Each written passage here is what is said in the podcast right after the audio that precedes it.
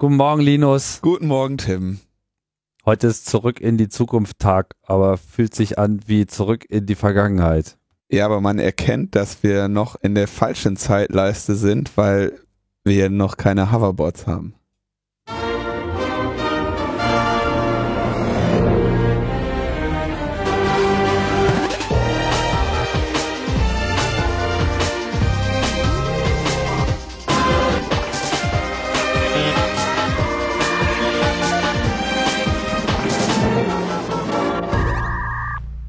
Willkommen in der Zukunft bei Logbuch Netzpolitik. Wir inkrementieren aber trotzdem nur um eins. Ich, jetzt sind wir, nee, ich dachte, jetzt sind wir doch eher in der Vergangenheit wieder, ne? Ja, aber ausgerechnet am Back to the Future Day äh, müssen wir jetzt senden und sozusagen über Rückschritte äh, berichten. Das ist irgendwie ein bisschen. Ja, weil äh, wir zurück in die Zukunft wollen. Das ist doch, ist, du hast es ja nicht verstanden. Nee, ich hab's nicht verstanden. Ja. Deswegen äh, mache ich gerade so ein also wir sind jetzt gerade, wir sind jetzt gerade wieder in der Vergangenheit Ja. und deswegen wollen wir zurück in die Zukunft. Ja, aber was müssen wir dann sozusagen tun? Wir müssen jetzt auf Kirchtürme äh, klettern. Das, was ich seit Jahren predige, Spaten in die Hand, Kabel legen, Ja. auf Kirchtürme klettern. Und dann mit einem Sportwagen in Hochgeschwindigkeit durch die Stadt ballern. Was auch Ja, diese DeLoreans sind leider ein bisschen zu teuer, ne? Ja, müssen wir mit dem Tesla machen dann irgendwie. Ja, wir kriegen den Clemens noch weit, weich geklopft, dass der da mal eben die 80.000 locker macht. Und dann bauen wir den zum DeLorean um. Ja, aus deinen ganzen alten Macs kriegen wir doch locker hier eine, äh, eine ordentliche Verkleidung für den, für den Tesla von Clemens Gedänge. Ja, müssen wir uns was einfallen lassen. Tja, naja, also auf jeden Fall. Äh, Wir sind jetzt wieder in 2006. Ja, Neun Jahre umsonst. ja, aber dann springen wir dann wieder, wenn wir es richtig machen, springen wir dann irgendwann zehn Jahre äh, nach vorne auf einmal. Ja, ich habe vor allem das ich habe gerade hier am, am den, den Fluxkompensator falsch eingestellt, weil es war 2008. EU-Richtlinie war 2006, äh, deutsches Gesetz 2008. Deswegen ähm, ist irgendwie auch schwierig zu bedienen diese neue Technik. Also es ist halt alles nicht von Apple, ne?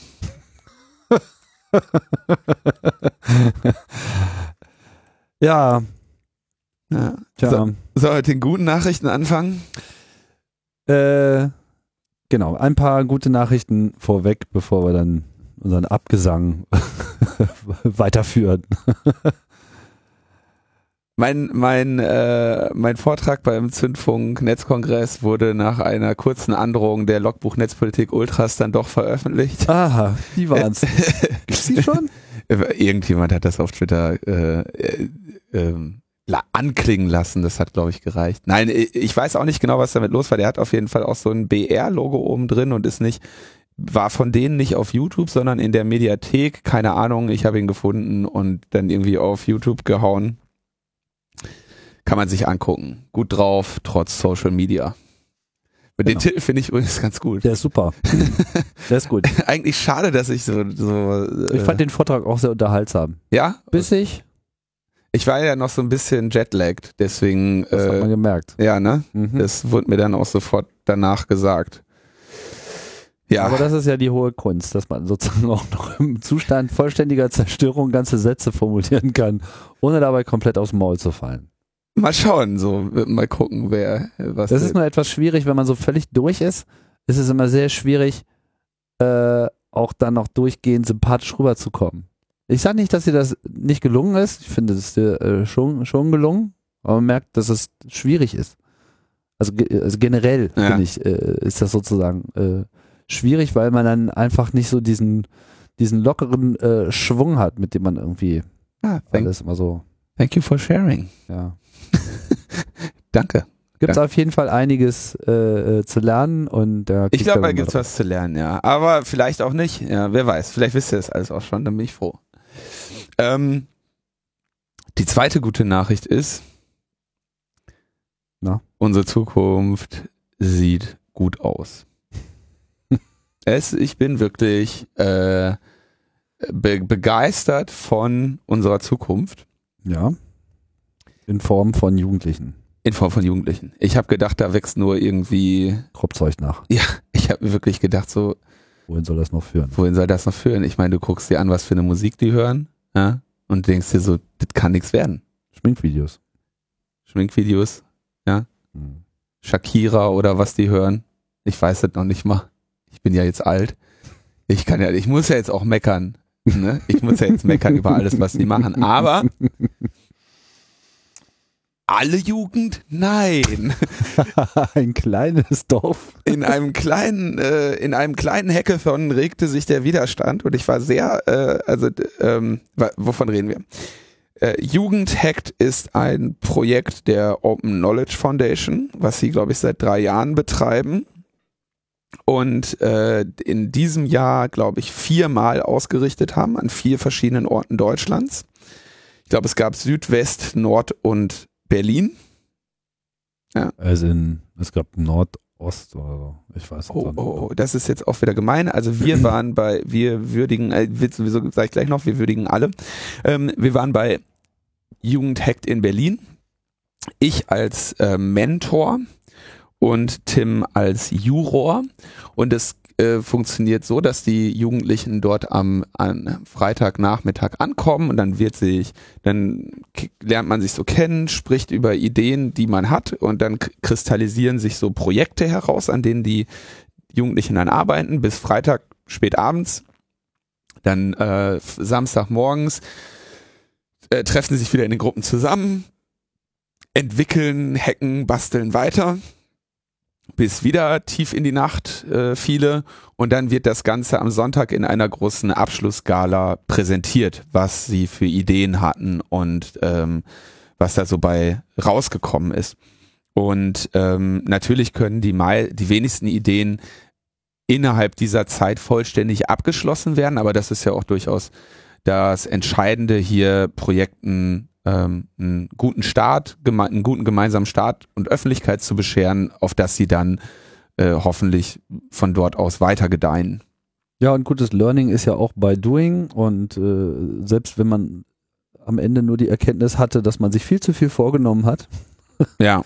dann ist das auch schon mal eine wertvolle Erkenntnis. Es gab ähm, halt ja eigentlich von allem etwas und Projekte, die scharfsinnig ihren Fokus gut eingestellt haben und sich nicht zu viel vorgenommen haben oder zumindest so ein klares Ziel hatten, dass sie da auch ganz gut bis zum Ende durchexekutieren konnten oder zumindest bis zu einem sichtbaren, äh, im Idealfall auch gut funktionierenden Ergebnis. Andere haben konzeptionell vielleicht viel investiert und dann später festgestellt, dass das ja alles im Prinzip noch zwei, drei Wochenenden bräuchte. Aber das gehört halt alles dazu und ich glaube, das ist auch so eine der Botschaften, die man so bei einer Veranstaltung wie Jugendhakt mitbekommt als Teilnehmer. Was du noch nicht gesagt hast, ist, dass ja diese initiale Ansprache am Freitag auch mit so einem Angebot dahergeht. Das genau. heißt, es wird halt äh, in verschiedenen Kategorien ähm, schon mal was angeboten. Ich glaube, da hatten wir auch schon mal, als wir hier vor ein paar Folgen, ich glaube in äh, 153 hatte ich ja schon mal berichtet, glaube ich, von meinem Besuch in Hamburg. Mhm. War es ja auch ähnlich. Also es gibt so bestimmte Kategorien, das waren jetzt, ich weiß nicht, ob ich jetzt alles zusammenkriege, ähm, Umwelt, Gesundheit, ähm, so Zukunft der Stadt und äh, ein spezieller Schwerpunkt lag ja diesmal auch nochmal auf äh, Flüchtlingssupport. Und es gab noch die Kategorie Überwachung, die ganz passenderweise im Keller des Gebäudes stattfand.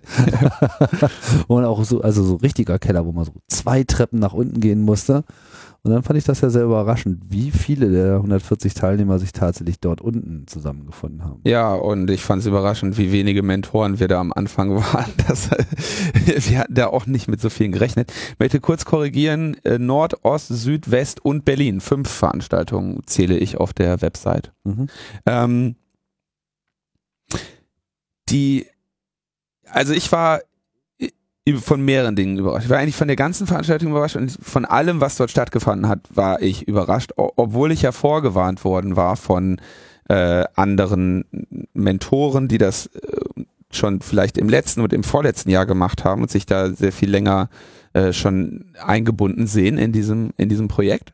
Die sagten, ja, du wirst dich wundern, was die alles drauf haben. Du wirst dich wundern, wenn die dir Fragen stellen, die du nicht beantworten kannst. Und du wirst dich wundern, was die in, in der kurzen Zeit hinkriegen. Und das äh, war alles richtig. Also die Projekte, die dort entstanden sind, erstens mal die Ideen, ja, dass die Leute in doch so jungem Alter so wirklich belastbare Ideen haben. Ich habe eigentlich mich darauf vorbereitet, dass ich den Freitag erstmal allen möglichen Unsinn wieder ausreden muss.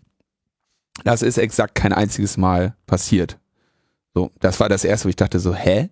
Wieso kommen die hier alle hin und haben, haben gute Ideen? Und warum kann ich denen nicht sagen, warum ihre Ideen scheiße sind und sie lieber eine von mir nehmen sollen. Ja, war nicht der Fall. War, das war schon mal überraschend. Dann, äh, Wobei man dazu sagen muss, dass es auch Wiedergänger gab. Also es war nicht jetzt alle das erste Mal da, aber Ja, wohl der Großteil auf jeden Fall. zumindest einer hätte ja mal eine scheiß Idee haben können. Nur für die Stadt, nur für die Quote. Nein. Nichts. So. Nur, Mhm. nur gute Ideen. Sogar mit einem Hori jeweils mit einem Horizont, der sich in, in diesem Zeitraum äh, zumindest gut aufschlagen lässt, ja. Ähm, und dann war ich, wie gesagt, überrascht, wie, wie krass einige drauf sind. Also was sie, was sie schon können. Hm. Ähm, da glaube ich nicht, dass ich in dem, okay, ich meine, ich konnte in dem Alter jetzt auch nicht fürs iPhone programmieren oder so, ne? Es gab noch keine iPhone, wir waren dann noch wieder in der falschen Zeitleiste und so. Ja, du Äh, hast vor allem nicht so ein ganzes Internet vor dir rumliegen, in dem man so beliebig rumblättern konnte. ah, doch. Mit äh, 12, 13 schon, ja. Ja, da hast du schon, ja, aber das Du unterschätzt, wie jung ich ja bin. ja, wahrscheinlich. Ähm, nee, Internet, aber okay, also was so, das war, das war überraschend und vor allem wie dann noch die Präsentation. Dann habe ich mir, ich habe die Nacht vor den Präsentationen habe ich schlecht geschlafen, weil ich dachte so, boah, ey, hoffentlich können die ihre Projekte auch ausreichend gut darstellen, so, ne, vielleicht, also die haben ja nur drei Minuten. Das ist denen auch noch ausnahmslos äh, wahnsinnig gut gelungen, dass ich wirklich allen Hörern und Hörerinnen sehr nahelegen möchte, sich das anzuschauen, was diese ähm, 140 Jugendlichen in 26 Projekten dort für geile Ideen in weniger, in, in kurzer Zeit äh, auf die Beine gestellt und weiterentwickelt haben. So was die Unterstützung von äh, Geflüchteten angeht, ähm, gab es natürlich dieses Projekt, was auch schon bei äh, Jugendhackt West ähm, angefangen hat. Das heißt, das war ein, weil es ein Projekt, was nicht an dem Tag auf Stand Null war, aber umso, äh, umso cooler ist. Ich will aber jetzt gerade das umschiffen, ähm, einzelne Projekte herauszunehmen, weil ich wirklich von ausnahmslos von allen beeindruckt war. Und deshalb auch froh war, nicht in irgendeiner Jury sitzen zu müssen, die am Ende einzelne rauspickt. Da kannst du ja vielleicht noch was zu sagen.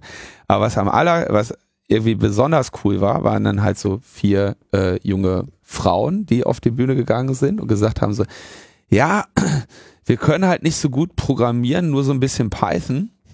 Äh, deswegen haben wir mal hier so einen offenen Datensatz über die Krebserkrankungen in Deutschland genommen und haben da halt mal so eine epidemiologische Studie drüber gemacht. Und man kann hier sehen, so die Erkrankungen nehmen zu, aber die Todesfälle ab, also die Medikation ist gut und es sterben mehr Männer als Frauen, auch schon mal gut, das haben sie nicht gesagt, aber ich, ähm, und die halt einfach mal so ihr ihr Lichter so klein gehalten haben und einfach sowas krasses da geleistet haben, ja. Das ist so, das habe ich irgendwie, als ich noch in der ähm, äh, wirklich an der Uni unterrichtet habe, von vielen Studierenden nicht gesehen. So eine, so eine vernünftige Datenauswertung äh, ordentlich visualisiert und interpretiert. Ja, das hat man echt, das war wirklich äh, großartig, so dass wir dann äh, auch spontan mh, entschieden haben, dass, dass wir die möglichst alle Teilnehmer beim Kongress haben wollen dieses Jahr und nach einigen hektischen Telefonaten äh, auch klar war, dass wir das für die zu einem ganz besonderen winzig kleinen Beitrag ermöglichen können. Und das haben wir dann noch angekündigt und habe ich schon, war ich froh, dass sie sich auch gefreut haben und werden äh, zum Kongress kommen. Viele von denen. Da ja, freue ich mich. Äh und, achso, das ist, äh, und dieses Angebot, was ich ursprünglich dann erstmal nur für die Teilnehmer in Berlin äh, ver, veröffentlicht habe, gilt äh, jetzt nach einigen kurzen Rücksprachen einfach für alle, alle Teilnehmer 2015. Ja, das wäre sehr schön, wenn äh, dann auch einige äh, kommen würden und ähm, muss man mal schauen, wie sich das jetzt entwickelt. Ich ähm, würde es auch vor allem gerne sehen, dass quasi auch dieses ganze äh, Jugendhakt-Projekt selbst äh, da eine ausgedehnte Präsenz äh, erhält. Wir hatten ja immer diesen Junghacker-Tag, der auch in diesem Jahr, glaube ich, wieder äh, schwerpunktmäßig stattfinden soll. Weißt das, du zufällig, welcher Tag das jetzt ist? Ist das der zweite oder der dritte? Ich würde spontan sagen der dritte, ich weiß es aber nicht okay, genau. Und ja. da ist auch schon, da wird jetzt gerade äh, hinter den Kulissen viel gebrüht und gearbeitet und überlegt, wie sich der Junghackertag und das Jugendhackt ähm, vereinen. Auf jeden Fall wollen wir also die Jugendhackt-Projekte, die uns beim Kongress besuchen, an dem Tag dort vorstellen. Mhm. Da können wir dann auch vielleicht in einer späteren Sendung, wenn wir auch nochmal so einen Kongressausblick äh, machen, was wir sicherlich tun werden, irgendwann ja. ähm, nochmal drauf eingehen. Also beeindruckende Veranstaltung, beeindruckende Jugendliche, beeindruckende Projekte, beeindruckende Ergebnisse ich kann all, nur allen empfehlen, sich diese Abschlusspräsentation anzuschauen. Das war dann auch von äh, hier von Markus Richter ähm, moderiert. moderiert, der äh, auch das Berliner Chaos Radio moderiert. Ähm, viele Berliner CCC-Leute waren da ähm, unter den Mentoren und auch dann, wenn sie nicht Zeit hatten zu mentorieren, dann bei der Abschlusspräsentation. Ähm, das war wirklich geil. Und vor allem, äh, kann ich nur dazu aufrufen, dieses Projekt ähm, einerseits äh, finanziell zu unterstützen. Das wird ja von der Foundation gemacht, die dafür immer irgendwie äh, öffentliche Gelder einwerben müssen und vor allem seinen Nachwuchs dorthin zu schicken. Ja.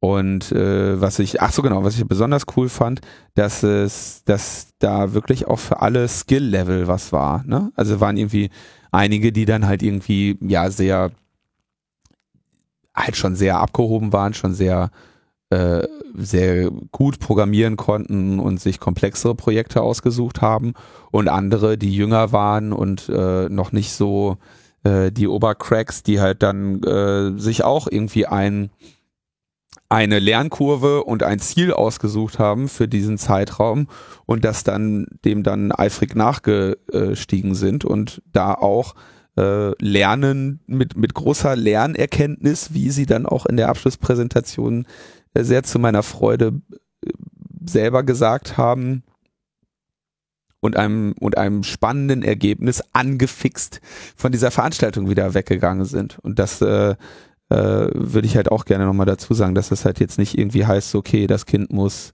äh, erstmal mindestens in fünf Programmiersprachen äh, äh, fehlerfrei äh, programmieren können. Ganz im Gegenteil, das war so, jedes Skill-Level ist da untergekommen. Das war echt. Fehlerfrei programmieren können. Ja, das, äh deswegen habe ich das ja absichtlich so geformuliert. Sehr verbreitete Fähigkeit.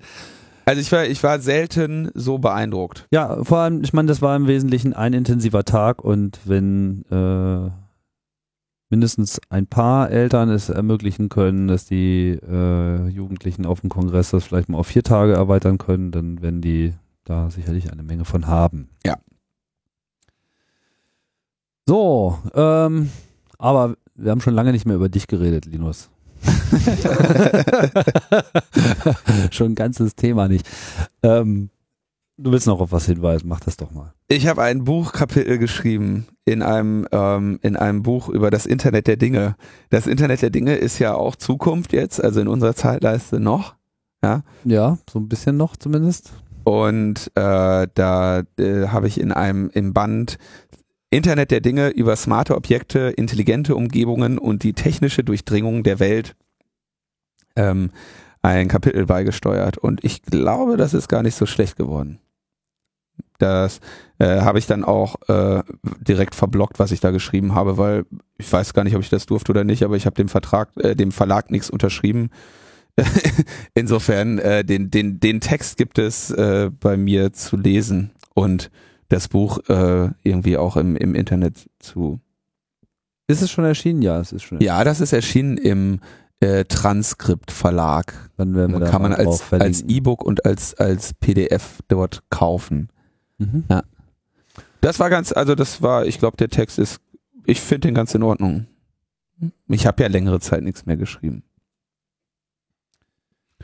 So, Das war's mit den guten Nachrichten. Das Genau. war jetzt schon gar nicht mehr so eine gute Nachricht. kommen wir, äh, kommen wir zum, zum Wetter. Es regnet, es ist düster, äh, äh, Herbst. Herbst, äh, der eigentlich tiefer Winter. Und dann kommen alle äh, Abgeordneten wieder zusammen und breiten ihre Dystopien aus.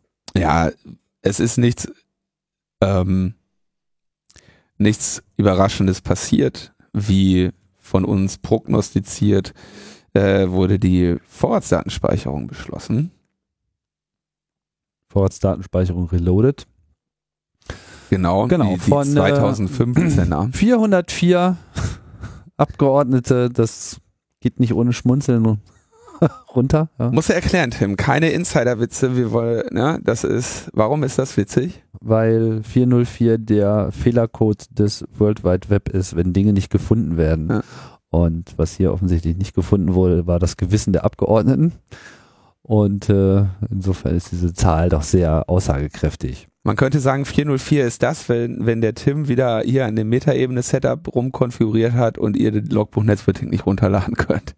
Das ist 404. Ja, oder wie gestern Abend, wo ich dann irgendwie äh, Podcast veröffentliche, um dann so fünf Sekunden danach festzustellen, dass ich mich beim Mix schon wieder vertan habe und dann die Datei erstmal Ah. runternehme und 404. schön, schön mein Überraschungseffekt mit hier toll neu CAE. Äh, HTTP Statuscode not found. ja, jetzt läuft aber äh, wieder alles. Genau. Womit ich dann auch vielleicht mal gerade mal meine neue Ausgabe von CAE äh, pluggen kann, der für äh, Dystopiker, für angehende Dystopiker auch eine Menge äh, Potenzial hat. Ich dachte, wir haben uns jetzt überlegt, wegen, wegen den ganzen Jugendlichen. Also ich war, naja, ich wollte ja nicht weiter von Jugendhack. Ich habe jetzt schon wirklich seit drei Tagen laber ich alle damit voll. Die in dem Fall nur sagen, ja, Linus, es war bestimmt sehr beeindruckend. Aber ist jetzt auch gut. genau. So, Linus, das war bestimmt sehr beeindruckend, aber jetzt ist es auch gut. Bleiben wir doch mal bei der Vorratsdatenspeicherung. Ähm, ja, also es haben sich äh, ein paar SPD-Abgeordnete äh, nicht nur enthalten, sondern auch tatsächlich dagegen gestimmt. Ich glaube, es waren so eine Größenordnung von 44 oder so. Ähm, die Opposition, wie nicht anders zu erwarten war, hat dagegen gestimmt, aber in unseren derzeitigen Mehrheitsverhältnissen ist das halt äh, eigentlich irrelevant. Bei der CDU gab es, glaube ich, nur ein paar Enthaltungen oder entsprechende Nichtanwesenheiten. Nicht-Anwesenheit war aber das. Gegenstimmen waren, glaube ich, bei der CDU nicht zu bekommen. Nee. So, dass äh, dieses Gesetz jetzt ähm, eingetütet ist und im Prinzip auch irgendwann in Kraft äh, treten soll. Ja, mit dem Inkrafttreten ist, äh, das, das war, glaube ich, in der letzten Woche auch, als ich in dem Text gesucht habe, so ein bisschen das Schwierige. Das Gesetz trifft, tritt am Tag der äh, Verkündung oder sowas in Kraft. Ja, also das Gesetz ist jetzt schon ein Gesetz, aber es gibt dann dort drin quasi noch den Absatz, ab wann muss gespeichert werden. Und äh, das ist der, der Absatz 13 des Paragraphen 150, wenn ich das hier richtig gefunden habe. Die Speicherverpflichtung und die damit verbundenen Verpflichtungen nach den Paragraphen 113b bis 113e und g sind spätestens ab dem, in Klammern einsetzen, Datum des ersten Tages des 19. auf die Verkündung dieses Gesetzes folgenden Kalendermonats zu erfüllen. Das heißt, der Kalendermonat, in dem das jetzt entschieden wurde, ist der Oktober. Ja. 19 Monate hinzu, das wäre also plus 12 plus 7, also im April 2017.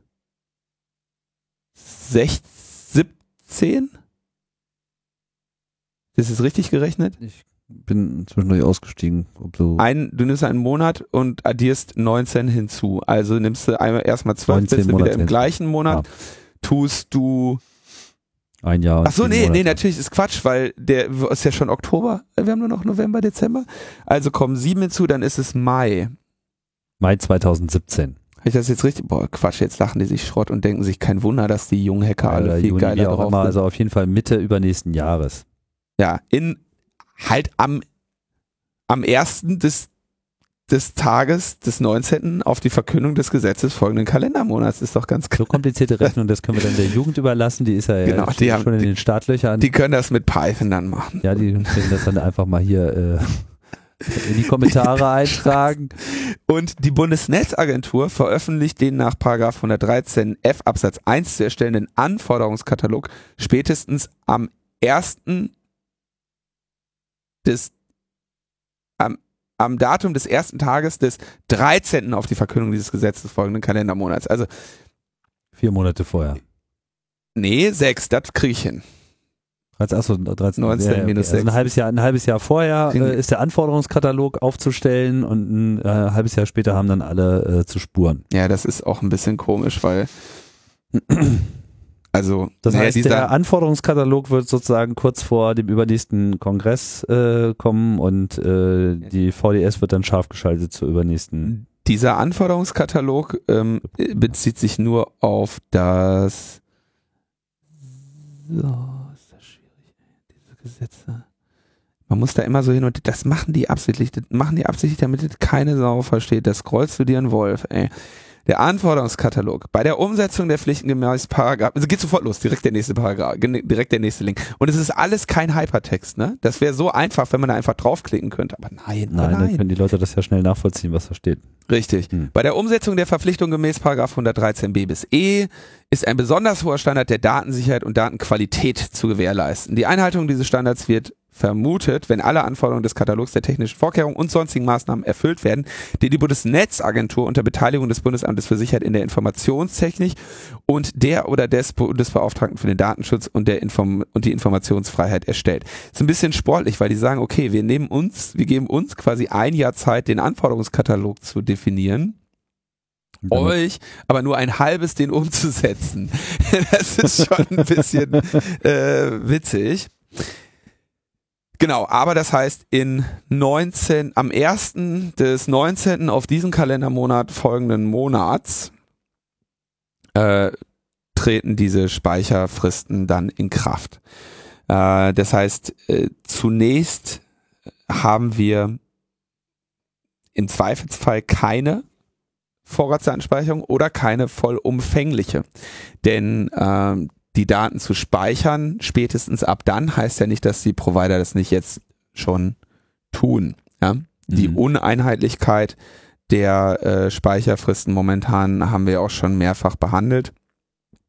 Gab es auch zuletzt im Spiegel eine, äh, Spiegel Online zumindest, oder ich glaube auch tatsächlich im Spiegel, eine ganz schöne äh, Zusammenstellung darüber. Dann gab es noch eine, äh, ein, äh, ähm, ein Hin und Her ähm, bezüglich der Äußerung von Telefonica, man könne bei SMS Inhalt und Metadaten nicht trennen. Was äh, sehr überraschend ist, dass sie das äh, behauptet haben. der Denn Konzern Telefonica hat das behauptet. Dass man ja, nicht das war äh, genau.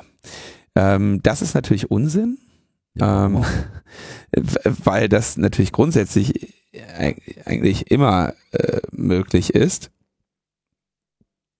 Ähm, also Weglassen von Informationen ist immer möglich. Weg, Weglassen von Informationen ist immer möglich. Ähm, bei SMS sind natürlich auch in so einem standardisierten Format und da gibt es dann irgendwann so ein äh, Feld äh, User Data, da steht dann die Nachricht drin und ähm, es gibt ein Feld äh, User Data Length, wo vorher drin steht, wie lang dieses Feld ist, ja, und selbstverständlich kann man das sehr einfach rausparsen. Das kann ja auch äh, das Mobilfunknetz und die ähm, das Mobiltelefon beim Zustellen der Nachricht. Ja? Also es ist, es ist einfach völliger Unsinn, was sie da gesagt haben. Hatte so meine Vermutung ein bisschen damit zu tun, dass äh, Telefonica als vom wahrscheinlich sogar einziger Provider, also O2, äh, kein SMS Home Routing machen. Das heißt, sie äh, haben keine zentrale Stelle, an die die SMS zugestellt werden und dann über äh, das Mobilfunknetz zum Telefon gehen, sondern sie erlauben fremden Mobilfunknetzen den, die direkte Zustellung in ihrem Netz. Mhm. Ähm, was äh, häufig dafür ausgenutzt wird, Location Tracking zu machen, weil du nämlich dann einfach quasi als fremdes Netz O2 fragst, ah, wir wollen ja gerade eine SMS für den Tim zustellen. Wo sollen wir die hinschicken? In welcher, in welchem Bereich eures Netzes befindet er sich denn gerade? Und dann sagt O2, ja, hier, da und da, mach mal selber. Ne?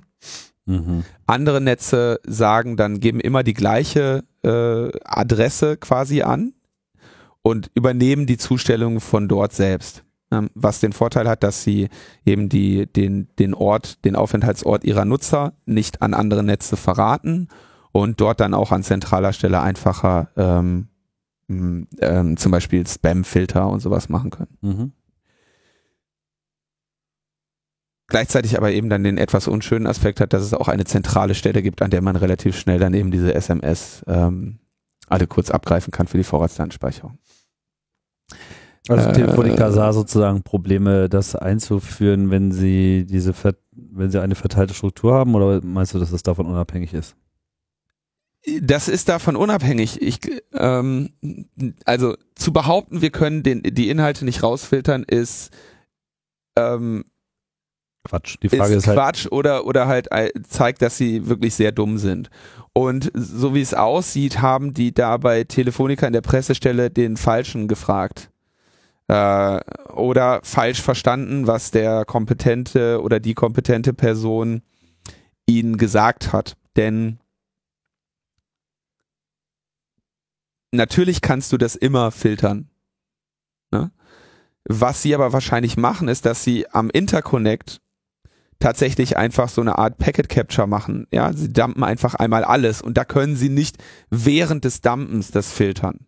Ich glaube, dass das die Aussage war, die dort getätigt wurde. Dass sie sagen, okay, SMS von unseren Nutzern zu unseren Nutzern oder von unseren Nutzern zu anderen Nutzern gehen durch unser SMSC und da können wir dann beim Loggen einfach das weglassen, ja. Aber eingehende SMS aus anderen Netzen, die kriegen, kommen wir, kriegen wir nicht an einer zentralen Stelle und die können wir nur mit einer Art Full Capture erstmal wegschreiben und müssen dann in einem zweiten Schritt den Inhalt maskieren. Hm. Und ich vermute, dass das äh, die Aussage war, die dann der Pressevertreter nicht vollständig verstanden und wiedergegeben hat. Das ist meine Theorie. Denn während ich dann mit einigen äh, Pressevertretern darüber sprach, die gerne jemanden haben wollten, der sagt, äh, das ist Unsinn und das auch irgendwie kompetent erklären kann, äh, war dann so die Pressestelle von O2 irgendwie da so mit großen Schuhen unterwegs, um das Feuer wieder auszutreten und zu sagen, äh, Entschuldigung, äh, vergessen Sie alles, was wir gesagt haben, wir behaupten das Gegenteil.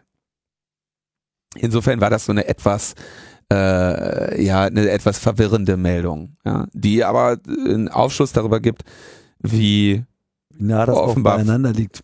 Ja, wie nah das und wie früher vor allem einfach äh, äh, solche Daten gespeichert werden und dass alles, was da jetzt noch mit Anonymisierung oder sowas oder Inhalte rausfiltern zu tun hat, ähm, da jetzt tatsächlich erstmal noch implementiert werden muss. Oh, ohne die konkrete äh, Verpeilung jetzt bei denen da äh, genau zu wissen, könnte das auch einen ähm, Einblick gegeben haben auf diese grundsätzliche Frage, wie teuer ist es, das auch wirklich datenschutzkonform durchzuführen? Mhm.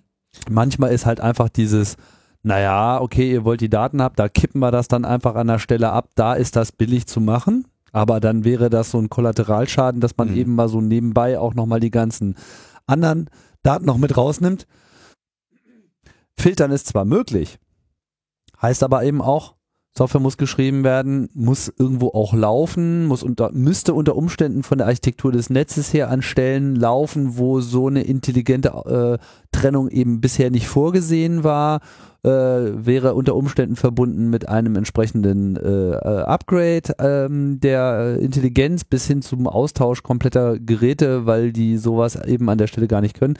Und das leitet ja eben auch auf die generelle Frage über, was kostet es eigentlich die Industrie, diese Vorratsdatenspeicherung umzusetzen. Da gibt's Schätzungen, ich glaube, die Grünen haben da mal irgendeine Zahl genannt, aber die war sicherlich auch eher nur ins Blaue hinein geraten.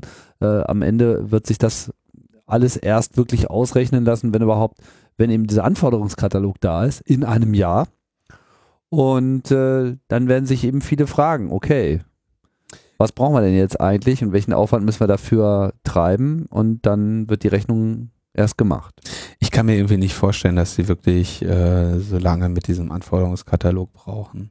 Ähm, das ist ja schon irgendwie relativ relativ klar, was sie da speichern sollen und das ist auch relativ klar, wie sie das filtern müssen. Ich kann, also ich schätze mal, von dem Jahr ist ein halbes Jahr erstmal zur Planung vorgesehen und das andere halbe Jahr ist das dann sozusagen ja, im internen Diskurs mit äh, Interessenverbänden auch das kann äh, durchaus sein, äh, so also. festzuzorren, dass sich da eben nicht nochmal eine zweite Front auftut, obwohl das äh, Gesetz im Prinzip ja schon längst beschlossen ist. Ja, also ich glaube nicht, dass sie in einem Jahr dann irgendwie so Überraschung, hier ist der Anforderungskatalog, sondern die werden den wahrscheinlich äh, gemeinsam beraten und sagen, okay, so wir wollen keinen Anforderungskatalog schreiben, den ihr nicht umsetzen könnt. Hand in Hand äh, mit der Hand in Hand.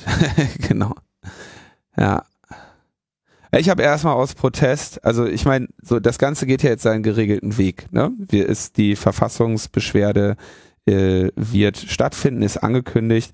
Das ähm, macht jetzt die der Verein Digital Courage. Ja, ich habe auch andere, irgendwie FDP hat das auch angekündigt. Ich gehe jetzt mal davon aus, dass die sich alle äh, zusammentun. Ja, also es wird jetzt, glaube ich, nicht mehrere geben. Ich bin da, muss ich auch leider sagen, äh, nicht besonders aktiv mit ähm, drin in dieser, in dem juristischen hm, Widerstand, der da jetzt auch wieder von den gleichen, ne? Das ist dann auch wieder ähm, Meinhard Sarostik, der hat doch beim letzten Mal äh, ebenfalls dort äh, mitgewirkt. Ja, ne? Der wird da auch wieder mitwirken, genau. Und äh, genau, es äh, wird natürlich dann jetzt auch Geld gesammelt, weil muss alles bezahlt werden. Und ähm, ja, es wird also eine ähm, Verfassungsbeschwerde geben. Und ähm, dafür werden natürlich auch Spenden gesammelt. Aber äh, die erste Frage, die auch beantwortet wird, entstehen uns Kosten? Nein, ja, das wird also äh, gespendet. Wenn man möchte. Ja. Ich schaue gerade mal, wer sich bei der CDU eigentlich äh, enthalten hat. Das ist zum Beispiel Dorothee, Dorothee Bär. Moment, enthalten oder nicht abgegeben? Das ist ja ein Unterschied. Oh, nicht abgegeben. Ja, Entschuldigung. genau. Richtig. Enthalten hat sich nämlich niemand. Ja, nee, du hast recht. Die waren nicht da. Ja, die waren nicht da. Siehst du mal, ne? Kassieren, aber nicht hingehen. Ja, also Dorothee Bär war nicht da, Ansgar Heveling ja. war nicht da, alles. Ansgar Heveling? Ja. Ansgar Heveling, weißt schon. Boah, dem muss es schlecht gehen, ey. Der hat er sich da sicherlich nicht entgehen lassen. ja, dabei. Oh Mann, ey, alles gut, äh, gute Besserung, Ansgar. Also, äh, meine Güte, ey, das muss aber schlecht. Äh, Ach ja, Mensch. Genau. Also es wird eine Verfassungsbeschwerde gehen, geben.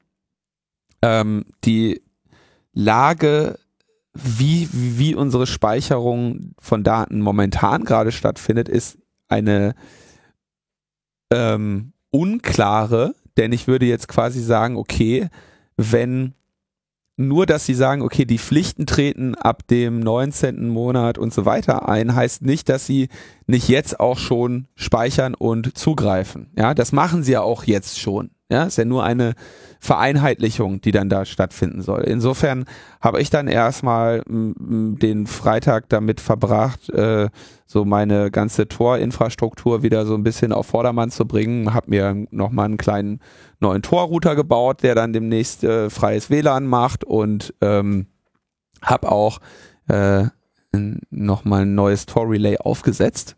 Und das habe ich zwei Jahre im Voraus auf einen Wisch bezahlen können aus Flatterkohle. Und das fand ich sehr cool und dafür möchte ich den äh, Flatternden danken an dieser Stelle.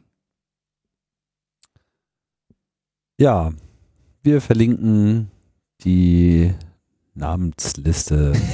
Merkt euch die Namen.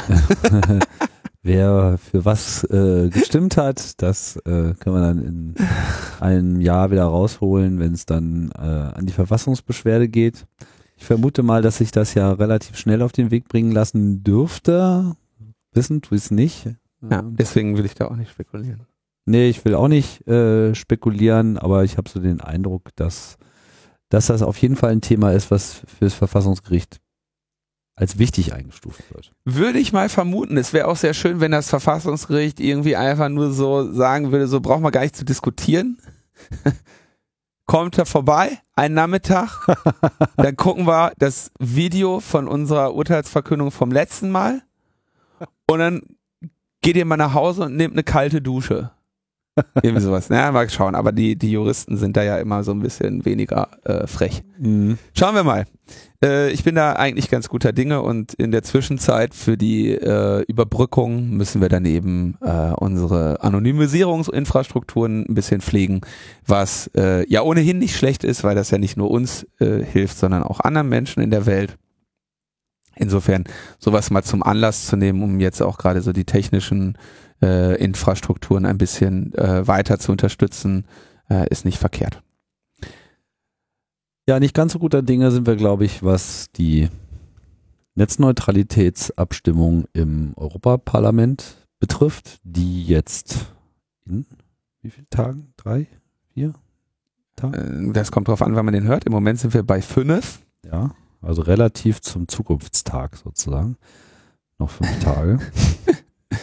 ja, also nur noch wenige Tage. Da wird jetzt in, dann wird stattfinden die finale Abstimmung des Europaparlamentes zur allen Anstrengungen der Netzneutralität.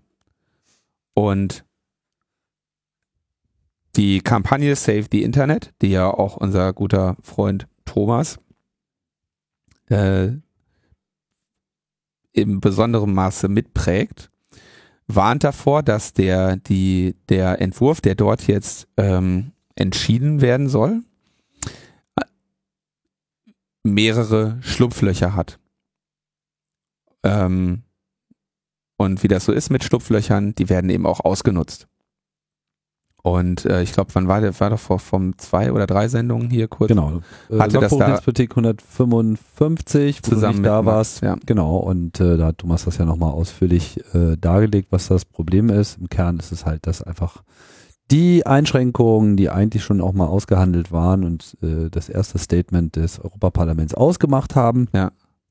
dass die jetzt im Rahmen des äh, Trilogs, also der Auskasperung der finalen Beschlussvorlage zwischen Rat, Kommission und Parlament äh, ein wenig unter den Tisch gefallen ist. Und das ist ja, sagen wir mal, auch der primäre Vorstoß der Save the Internet-Kampagne, dass man im Prinzip auf diese vier Amendments besteht, die, wenn ich das richtig, richtig mitbekommen habe, so nicht zur Abstimmung vorliegen und von daher eigentlich die einzige äh, richtige Aktion nur sein kann, dem Beschluss so nicht äh, zuzustimmen.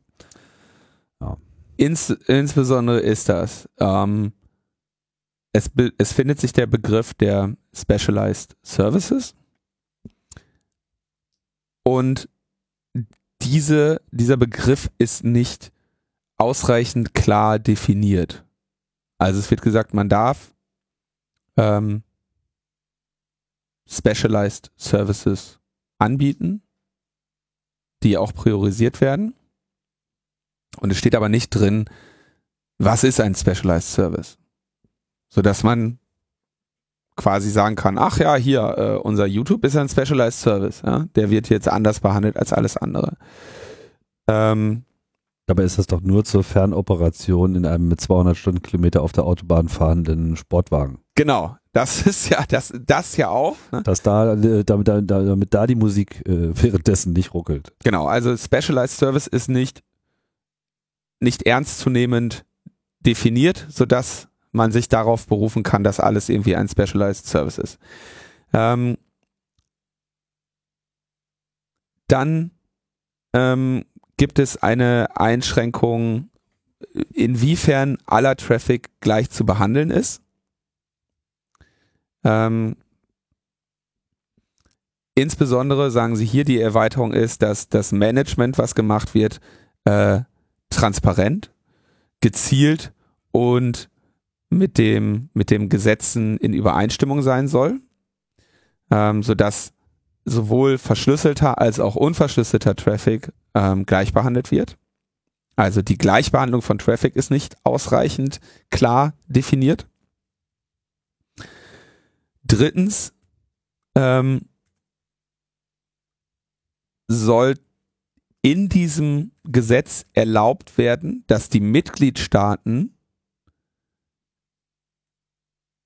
ähm, Zero-Ratings verbieten dürfen. Also Zero Rating ist äh, folgender Traffic wird äh, kostenlos behandelt. Ne? Das ist irgendwie, was man bekommt, irgendwie Facebook Zero oder das hat sich ja umbenannt in Internet.org oder nee, Basic Service oder so Basic oder sowas hat sich das umbenannt. Ich bin mir gerade nicht sicher, ob Facebook den Begriff überhaupt führt, aber bei Wikipedia zum Beispiel ist das ja äh, so ein Terminus.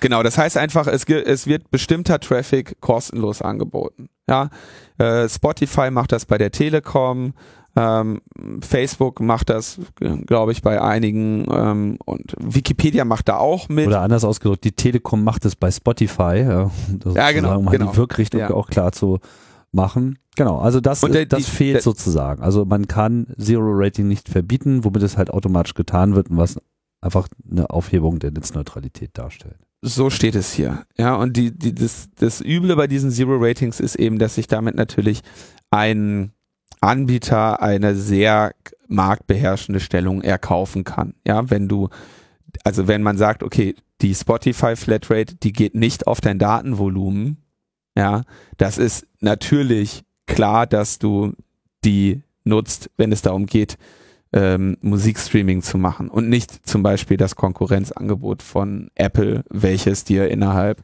was dir, wo du dir halt ausrechnen kannst, dass nach ein paar Stunden Musik hören dein Datenvolumen aufgebraucht ist. Ja. Viertens sagen sie,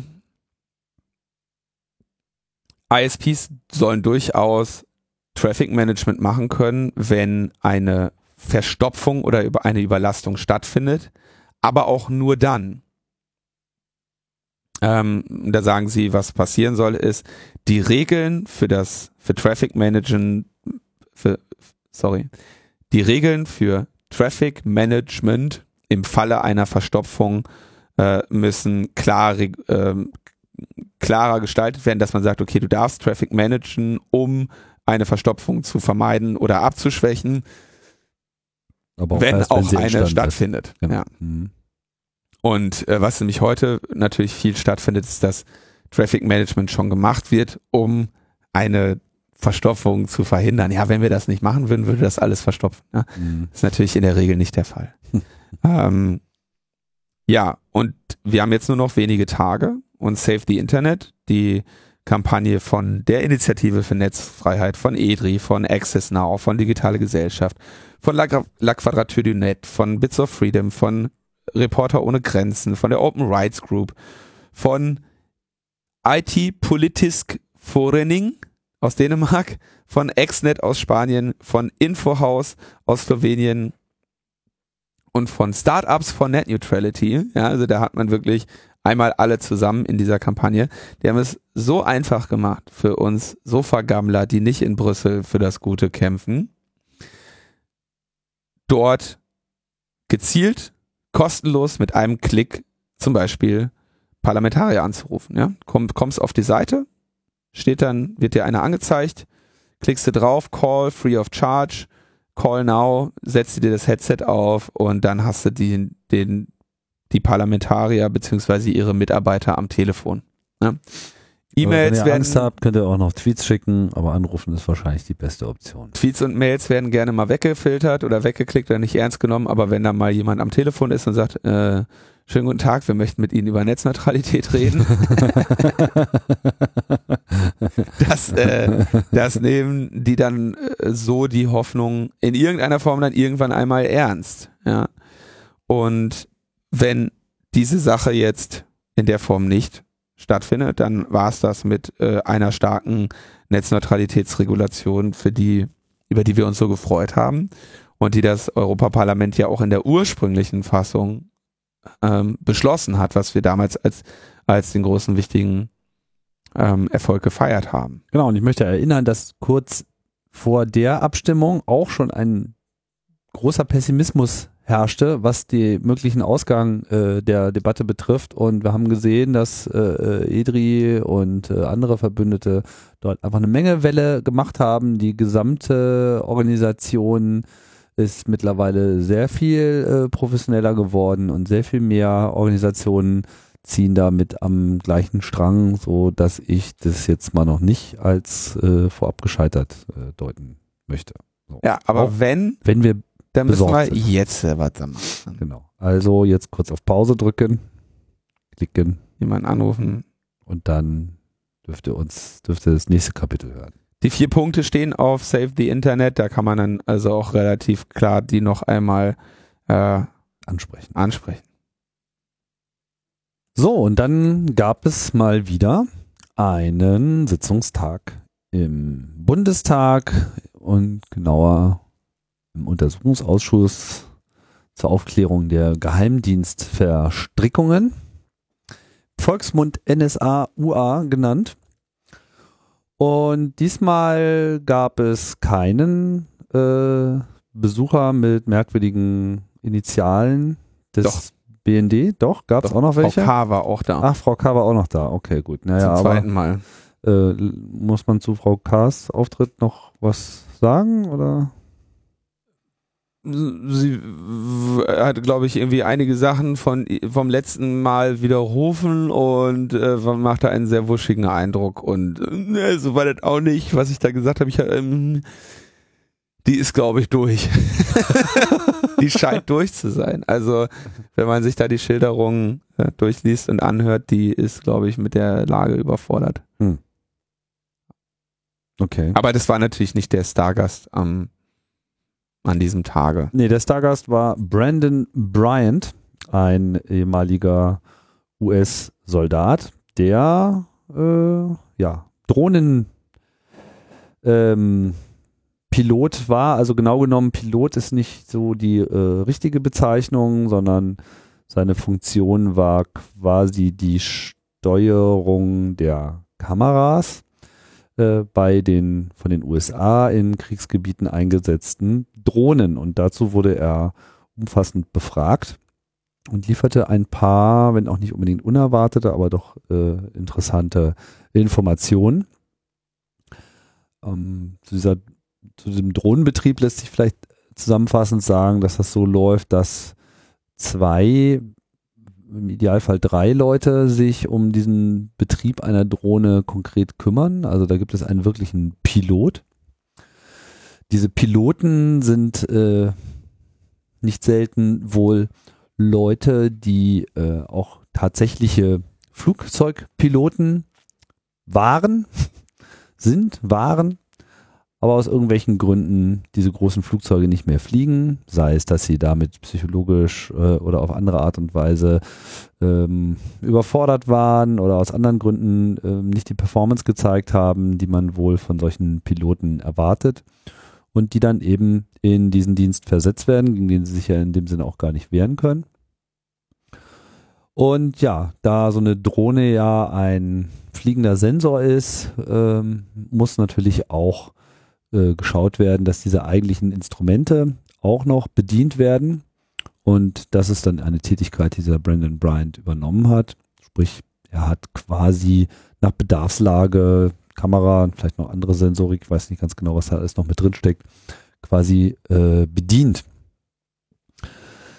Ja, und lustig fand ich die Formulierung, dass ähm, ja, es in dieser Ablaufkonstellation, wie das eben läuft bei den USA, für jede Mission dann eben auch noch ein Customer im Spiel ist, ein Kunde, der eben von einer Mission eine bestimmte Erwartung hat, also bestimmte Ziele äh, in Auftrag gibt, die dann äh, entsprechend verfolgt werden und der dann eben auch sagt, wann denn mal auf das Knöpfchen gedrückt werden soll, wenn es gilt, Ziele auch konkret anzugreifen und wie wir wissen, eben auch Personen zu ermorden. Die Details waren insofern für Deutschland auch sehr interessant, weil äh, Bryant gesagt hat, dass äh, eigentlich die gesamte Operation über Rammstein läuft, also über die äh, US-Basis, die in Rammstein betrieben wird. Und dass, ja, dass das im Prinzip eigentlich das alleinige Zentrum ist für die Aktivitäten in Nahost und äh, zuletzt auch ähm, wohl Jemen. Und dass es eben eine ganze Reihe von Fällen gab, wo dort es eben zu Exekutionen kam, die auch teilweise bekannt worden sind. Und er schilderte eben, welche Informationen erforderlich sind, um solche Missionen durchzuführen. Und äh, ja, ohne dass uns das groß überraschen dürfte, ähm, sind hier einfach Telekommunikationsmetadaten ein nicht nur ein sehr äh, wichtiges äh, Beiwerk, um solche Missionen zu leiten, sondern teilweise auch fast die einzigen Informationen, nach denen ähm, solche Missionen geflogen werden. Das heißt, es gibt ein Ziel, ein, ein potenzielles Opfer, jemanden, dem die USA gerne habhaft werden möchte, aber nicht um ihn ähm, festnehmen zu lassen, sondern eben konkret töten zu lassen. Und äh, wenn es dann eben so eine Information gibt, wie zum Beispiel eine SIM-Kartennummer, also man weiß oder meint zu wissen, dass äh, ein bestimmtes Zielobjekt eine bestimmte SIM-Karte mit sich herumschleppt und in einem Telefon äh, im Betrieb hat, dann gibt es eben die Möglichkeit über Triangulation, andere Abhörmaßnahmen herauszufinden, wo sich denn dieses Telefon befindet und wenn es eben opportun erscheint und man der Meinung ist, genug Anhaltspunkte zu haben, dann werden nicht selten mit diesen Drohnen eben auch Angriffe durchgeführt. Das hat er alles berichtet und meinte auch, es gäbe also wirklich auch einzelne Fälle, wo ganz konkret diese Metadaten vom BND zugetragen wurden, die dann eben zu äh, Exekutionen geführt haben. Ja. Vielleicht nochmal ganz kurz, jetzt haben wir schon so ein bisschen über, über GSM-Netze und so gesprochen. Ja wenn ich das richtig verstanden habe, gehen Sie da, also das kommt natürlich auch immer darauf an, wie das Mobilfunknetz konfiguriert ist, in dem sich die Zielperson befindet. Aber wenn man so eine Telefonnummer von jemandem hat, dann kann man bei einem Großteil der Mobilfunknetze einfach über SS7 fragen, sag mal, wo ist der denn?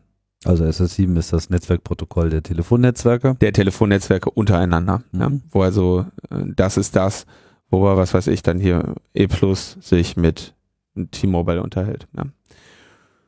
Und das war, hatte ich ja vorher schon angesprochen mit dem, mit dem, darüber stellt man dann eine SMS zu, darüber kann man zum Beispiel auch in Erfahrung bringen, in welcher Zelle gerade jemand eingebucht ist und wenn man dann weiß, wo die Zellen stehen, dann ähm, kann man eben so in diese Region fliegen und die letzten, die letzte Ortung macht so eine, ähm, macht so eine Drohne dann auch gerne mal mit mittels IMSI-Catcher. Das heißt, sie wird einfach, äh, sie wird eine Mobilfunknetzzelle dieses Mobilfunknetzes und zwar eine sehr starke, sodass die Telefone sich dort einbuchen und wirft alle raus, bis dann diejenige drin ist, äh, dasjenige Telefon der Zielperson eingebucht ist.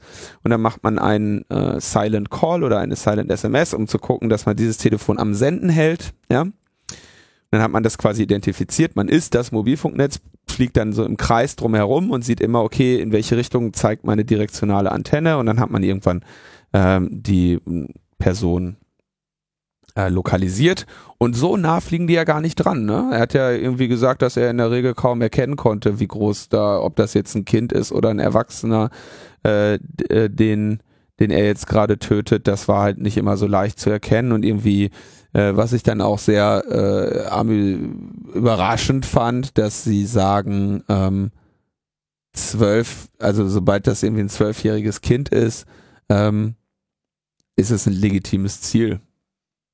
Weil wird ja eh Terrorist. Wird ja eh Terrorist und ähm, er zitierte dann, wenn ich das gerade richtig gelesen habe, einen, ähm, einen seiner Vorgesetzten, der ungefähr sagte, ja, ja, man muss das Gras regelmäßig mähen, bevor es wächst. Ja, bevor es zu groß wird. Hm. Ja, also da ist schon auf jeden Fall eine ganze Menge äh, Zynismus äh, am Start, was so die Exekutive betrifft. Auf der anderen Seite auch eine hohe psychologische Belastung, äh, worüber er sich auch, also der Bryant, sehr äh, beklagte. Es gäbe hier halt auch keine, keine, keine entsprechende Betreuung. Man muss sich das wirklich vorstellen wie so ein Bürojob. Man kommt dann irgendwie sozusagen da in seinen, in den USA irgendwo äh, in so einen Trakt, äh, fliegt er den ganzen Tag Drohnen durch die Gegend, bringt ein paar Leute um und dann geht man wieder abends zu seinen äh, Kindern nach Hause und ja, muss das Ganze irgendwie verarbeiten. Was noch erschwerend dazu kommt, ist, dass diese Operatoren halt auch relativ wenig Kontext haben, um wen es sich denn jetzt hier handelt, weil das ja eben von den Anführungsstrichen Kunden definiert wird. Das heißt, die Leute, die quasi äh, hier die Leute leiden. Ich meine, das ist wahrscheinlich auch äquivalent zu äh, Soldaten einsetzen, wo die jetzt, sagen wir mal, auch nicht unbedingt gerade nochmal in einen politischen Diskurs gehen, bevor sie irgendwo äh, einsteigen. Aber äh, diese ganze äh, Ferne zu der eigentlichen Tat, die also nicht nur so eine geografische Ferne ist, sondern eben auch so eine inhaltliche Ferne, ähm, das setzt sich dann eben dann doch auch in psychologische äh, Belastungen um, die, glaube ich, hier bei äh, dem Bryant dann letztlich auch entscheidend waren, äh, diesen ganzen Komplex zu verlassen. Ja, das waren also auf jeden Fall interessante Sachen. Für uns ist natürlich jetzt gerade im Kontext des äh, Untersuchungsausschusses äh, sehr interessant die Feststellung, welche Rolle Deutschland hier spielt und dass es hier eben eine doch signifikante äh, militärische Kooperation gibt, wenn nicht schon nur durch die Bereitstellung des Standortes, dann eben doch auch durch die äh, Zulieferung von Metadaten.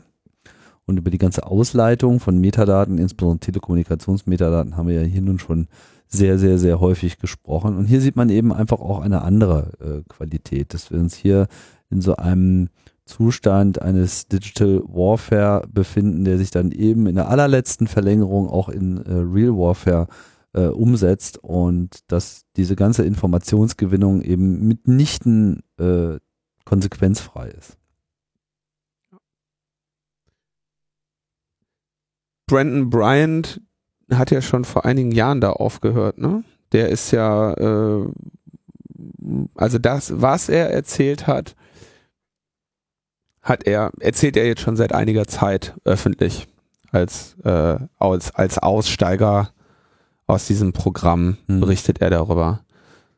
Und wurde geschildert, ich war ja nicht da, aber als ein ähm, sehr, also ein sehr angenehmer Zeuge, der die Fragen, zu den Fragen bereitwillig und ausführlich Auskunft gegeben hat, was ja im NSA-Untersuchungsausschuss nicht unbedingt immer der Fall ist. Und irgendwie, ich glaube, bei technischer Aufklärung, dem Podcast, habe ich das gehört, dass wohl ein Abgeordneter meinte, das ist der netteste Massenmörder, den ich je äh, gesehen habe. Weil der natürlich auch äh, in den fünf Jahren, die er, die, äh, in denen er dieser Tätigkeit nachgegangen ist, eine ganze Menge Menschen getötet hat. Äh, Von 2006 bis 2011 übrigens. Also wie viele Menschen? Gar nicht so lange her. Ähm, die Information habe ich jetzt hier gerade äh, nicht Warte mal, er selbst schätze, dass er an 13 Tötungen beteiligt gewesen sei. 13? Einschließlich der Tötung eines Kindes, ja. Also, warte mal. Pro Tag? Äh, Moment. Äh, also seine Einheit habe 1626 ja. äh, Tötungsoperationen durchgeführt und er meinte, dass er selber wohl an 13 einschließlich der eines Kindes beteiligt gewesen sei. Ähm, die diese Strukturen, wie so ein Militär funktioniert, fand, haben dann auch relativ viel Betrachtung gefunden in dem, in der Nachberichterstattung. Und da war, also ich finde das eigentlich ganz normal, dass man das so macht. Dass du halt, ich meine, im Militär baust du halt so, es gibt, es gibt einen, der, der den, der gibt den Befehl, der nimmt dir die Verantwortung, mhm. äh, derjenige zu sein, der es wirklich getan hat, weil entschieden hat es jemand anders. Ne? Man macht sich das quasi leicht. Der, derjenige oder die, die Gruppe, die den Befehl zur Tötung gibt, ist in keiner Form mit den Waffen in Kontakt in, oder in der Nähe, sodass sie der, dass die Konsequenz des Handelns da möglichst weit weg ist. Ja, die werden nicht mit den Bildern konfrontiert, die müssen keine Knöpfe drücken. Mhm.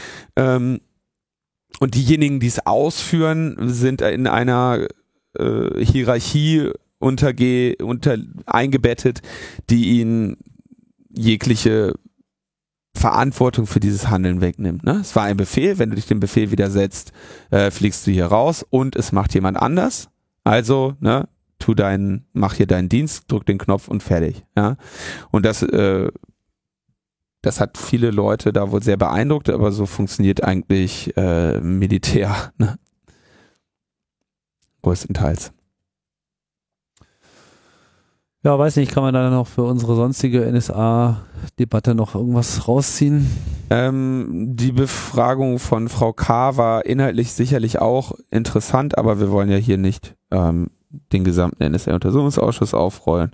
Und insofern denke ich, diese Erkenntnis oder diese Betonung auch nochmal, welche Rolle Deutschland in diesem Drohnenkrieg spielt, ist da das Entscheidende, was man hier für genau. unsere gesellschaftliche Debatte mitnehmen muss. Wir verlinken auf äh, mehrere Live-Blogs und ähm, ein paar, äh, einen Artikel in der Süddeutschen der auch nochmal diese Aussage zusammenfasst und außerdem auch noch eine sehr schöne Idee äh, von Konstanze Kurz und ihren Mitstreitern, die sich ja schon vor Jahren dem äh, Format des Hörspiels angenommen haben, um interessante Geschichten aus der Informatik zu berichten, haben sie jetzt auch eine zu Zusammenfassung dieses Interviews als Hörspiel arrangiert. Das sind 20 Minuten. Äh, ich finde das, finde das wirklich ein sehr eine sehr interessante äh, Berichterstattungsform, weil ähm, man merkt schon, dass das nachgestellt ist, ganz klar, also allein schon, weil es auf Deutsch ist, klar, aber ähm, es gelingt dadurch äh, sehr viel mehr als mit so einem Textblock, so ein bisschen die Atmosphäre oder eine Atmosphäre äh, zu schaffen, wo man, äh, wie ich finde, ein bisschen anders äh, nachdenkt über, über, über das, was man zur Kenntnis nehmen kann.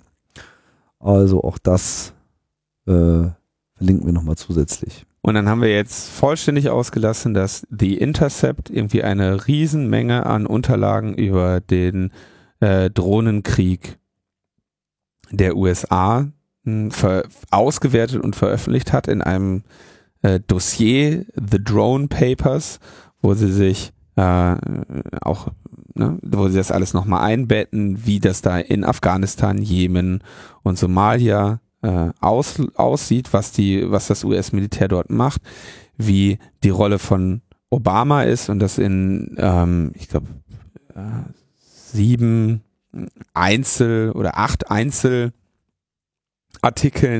nochmal jeweils aufgearbeitet haben. Das ist ein äh, sehr, sehr, sehr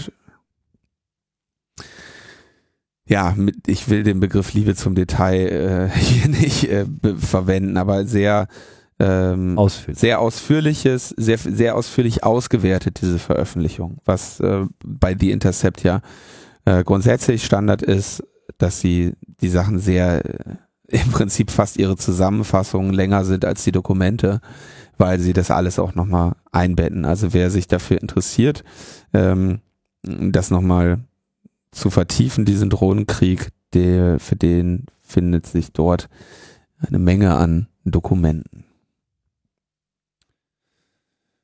Gut. Kommen wir zur Wirtschaft.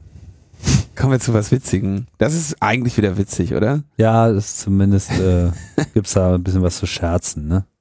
Also ich, ich erkenne da ja ein, eine Auseinandersetzung, die durchaus äh, vielleicht, also die wird uns längere Zeit noch beschäftigen, aber vielleicht wird sie auch irgendwann mal an so eine Art ähm, Ergebnis oder Ende kommen. Ja, vielleicht wird vielleicht wird dieser Kampf irgendwann einmal ähm, entschieden sein. Und zwar gibt es wieder einmal ein Aufbegehren der Redaktionen gegen Werbeblocker. Eventuell könnte ich mir durchaus vorstellen, dadurch getriggert, dass Werbeblocker jetzt nativ in iOS-Geräten äh, mhm. einsbettbar sind. Das läuft schon ein bisschen länger. Also konkret jetzt der Krieg von äh, Springer ist ja jetzt sozusagen der zweite Schritt, äh, hat jetzt stattgefunden, den wir jetzt hier zum Anlass nehmen, nochmal darüber zu berichten, weil sie ja schon vorher versucht haben, AdBlock Plus zu verklagen. Also die IO äh, GmbH, die ja schon seit längerem dieses Geschäftsmodell verfolgt, einerseits einen Adblocker in den Markt gebracht zu haben Ja. und den dann wiederum mit Whitelists äh, auszustatten. Ja. Gegen dieses Geschäftsgebaren hat äh, Springer geklagt, ist damit äh, erstmal gescheitert. Äh, ähm, vielleicht Und- noch ganz kurz die White, also gegen Bezahlung mit Whitelists auszustatten. Genau, Ja. gegen Bezahlung. Das heißt, wenn man dann, dann sozusagen wieder freigeschaltet werden möchte, äh, muss man einen, einen bestimmten Kodex erfüllen, also so, weiß nicht ganz genau, was die Kriterien sind, aber halt nicht so böse Werbung schalten. Ne? Also die sagen jetzt keine Malware bringt und Das irgendwie laut ist oder so.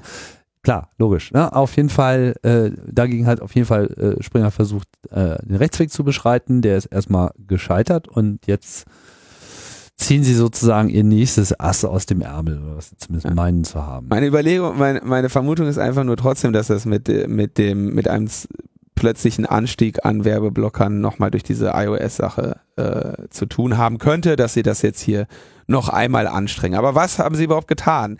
Mit einem aktivierten Adblocker kann man Bild.de nicht mehr besuchen. Ist jetzt erstmal kein besonderer Verlust. Ähm, und wäre mir jetzt auch nicht aufgefallen, wenn es nicht irgendwie äh, auf Twitter äh, diskutiert worden wäre.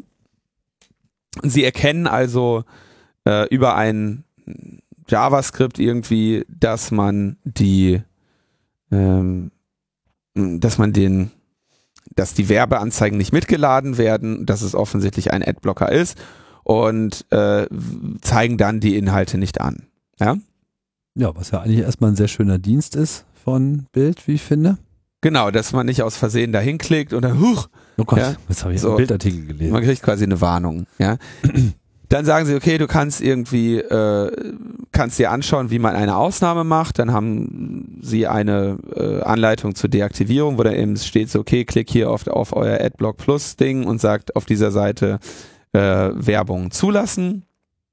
Ganz einfach. Oder äh, nehmt, äh, kauft Bild Smart und oder Bild äh, Plus.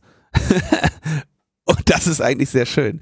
Sichern Sie sich jetzt Bild Smart und surfen Sie auf Bild.de mit bis zu 90% weniger Werbung und bis zu 50% schnellerer Ladezeit. Das heißt, sie sagen dir schon irgendwie so, ja, die scheiß Seite ist sowas von zugeballert, ja, und für, für eine kleine Mark kannst du, kannst du die auch echt schneller äh, laden und erklären dir im Prinzip damit, was der Adblocker dir jahrelang äh, kostenlos zur Verfügung gestellt hat, ja. Total smart ist das dann. Die sind unglaublich smart und plus Ich finde auch geil, 90% weniger Werbung. ist eine Katastrophe, ja. Ja, weiß Also, geil, wie, du, wie viel du vorher bekommen hast, aber es bleibt auf jeden Fall auch noch was übrig. ja, ich glaube, die, die verbleibenden 10% ist wahrscheinlich Schleichwerbung in den Artikeln, die du halt nicht filtern kannst, so. Aber Das ist der eigentliche Artikel sozusagen. so, äh, der genau der Artikel, den muss ich halt reinlassen. Ähm, so, eigentlich uninteressant. Jedoch ist dann äh, ein äh, YouTuber hingegangen und hat auf YouTube ein Video veröffentlicht, wo er erklärt, naja, man kann auch Filter in AdBlock Plus einstellen, die quasi dieses Erkennen des Werbeblockers wieder wegmachen. Ja? Also Bild erkennt, du hast einen Werbeblocker, zeigt dir die Seite nicht. Du filterst, das Bild erkennen kannst, dass du einen Werbeblocker hast. Ja? Und dann kannst du die Seite wieder sehen, siehst aber trotzdem die Werbung nicht. Und Das fanden Ja. sie nicht so lustig. das fanden die nicht witzig und haben ihm dann eine Unterlassungserklärung zugeschickt, also haben ihn abgemahnt, haben gesagt, du musst eine Unterlassungserklärung abgeben und die Anwaltskosten in Höhe von fast 1800 Euro bezahlen. Und wir reden hier immerhin von einem Gegenstandswert von 50.000 Euro, woraus sich ja dann diese Abmahngebühren und so ergeben. Ähm, und auf Nachfrage von golem.de haben sie dann noch gesagt, ja, wir wollen gegen, wir werden gegen alle vorgehen, die an, die unsere Anti-Adblocker-Initiative unlauter umgehen. Ja.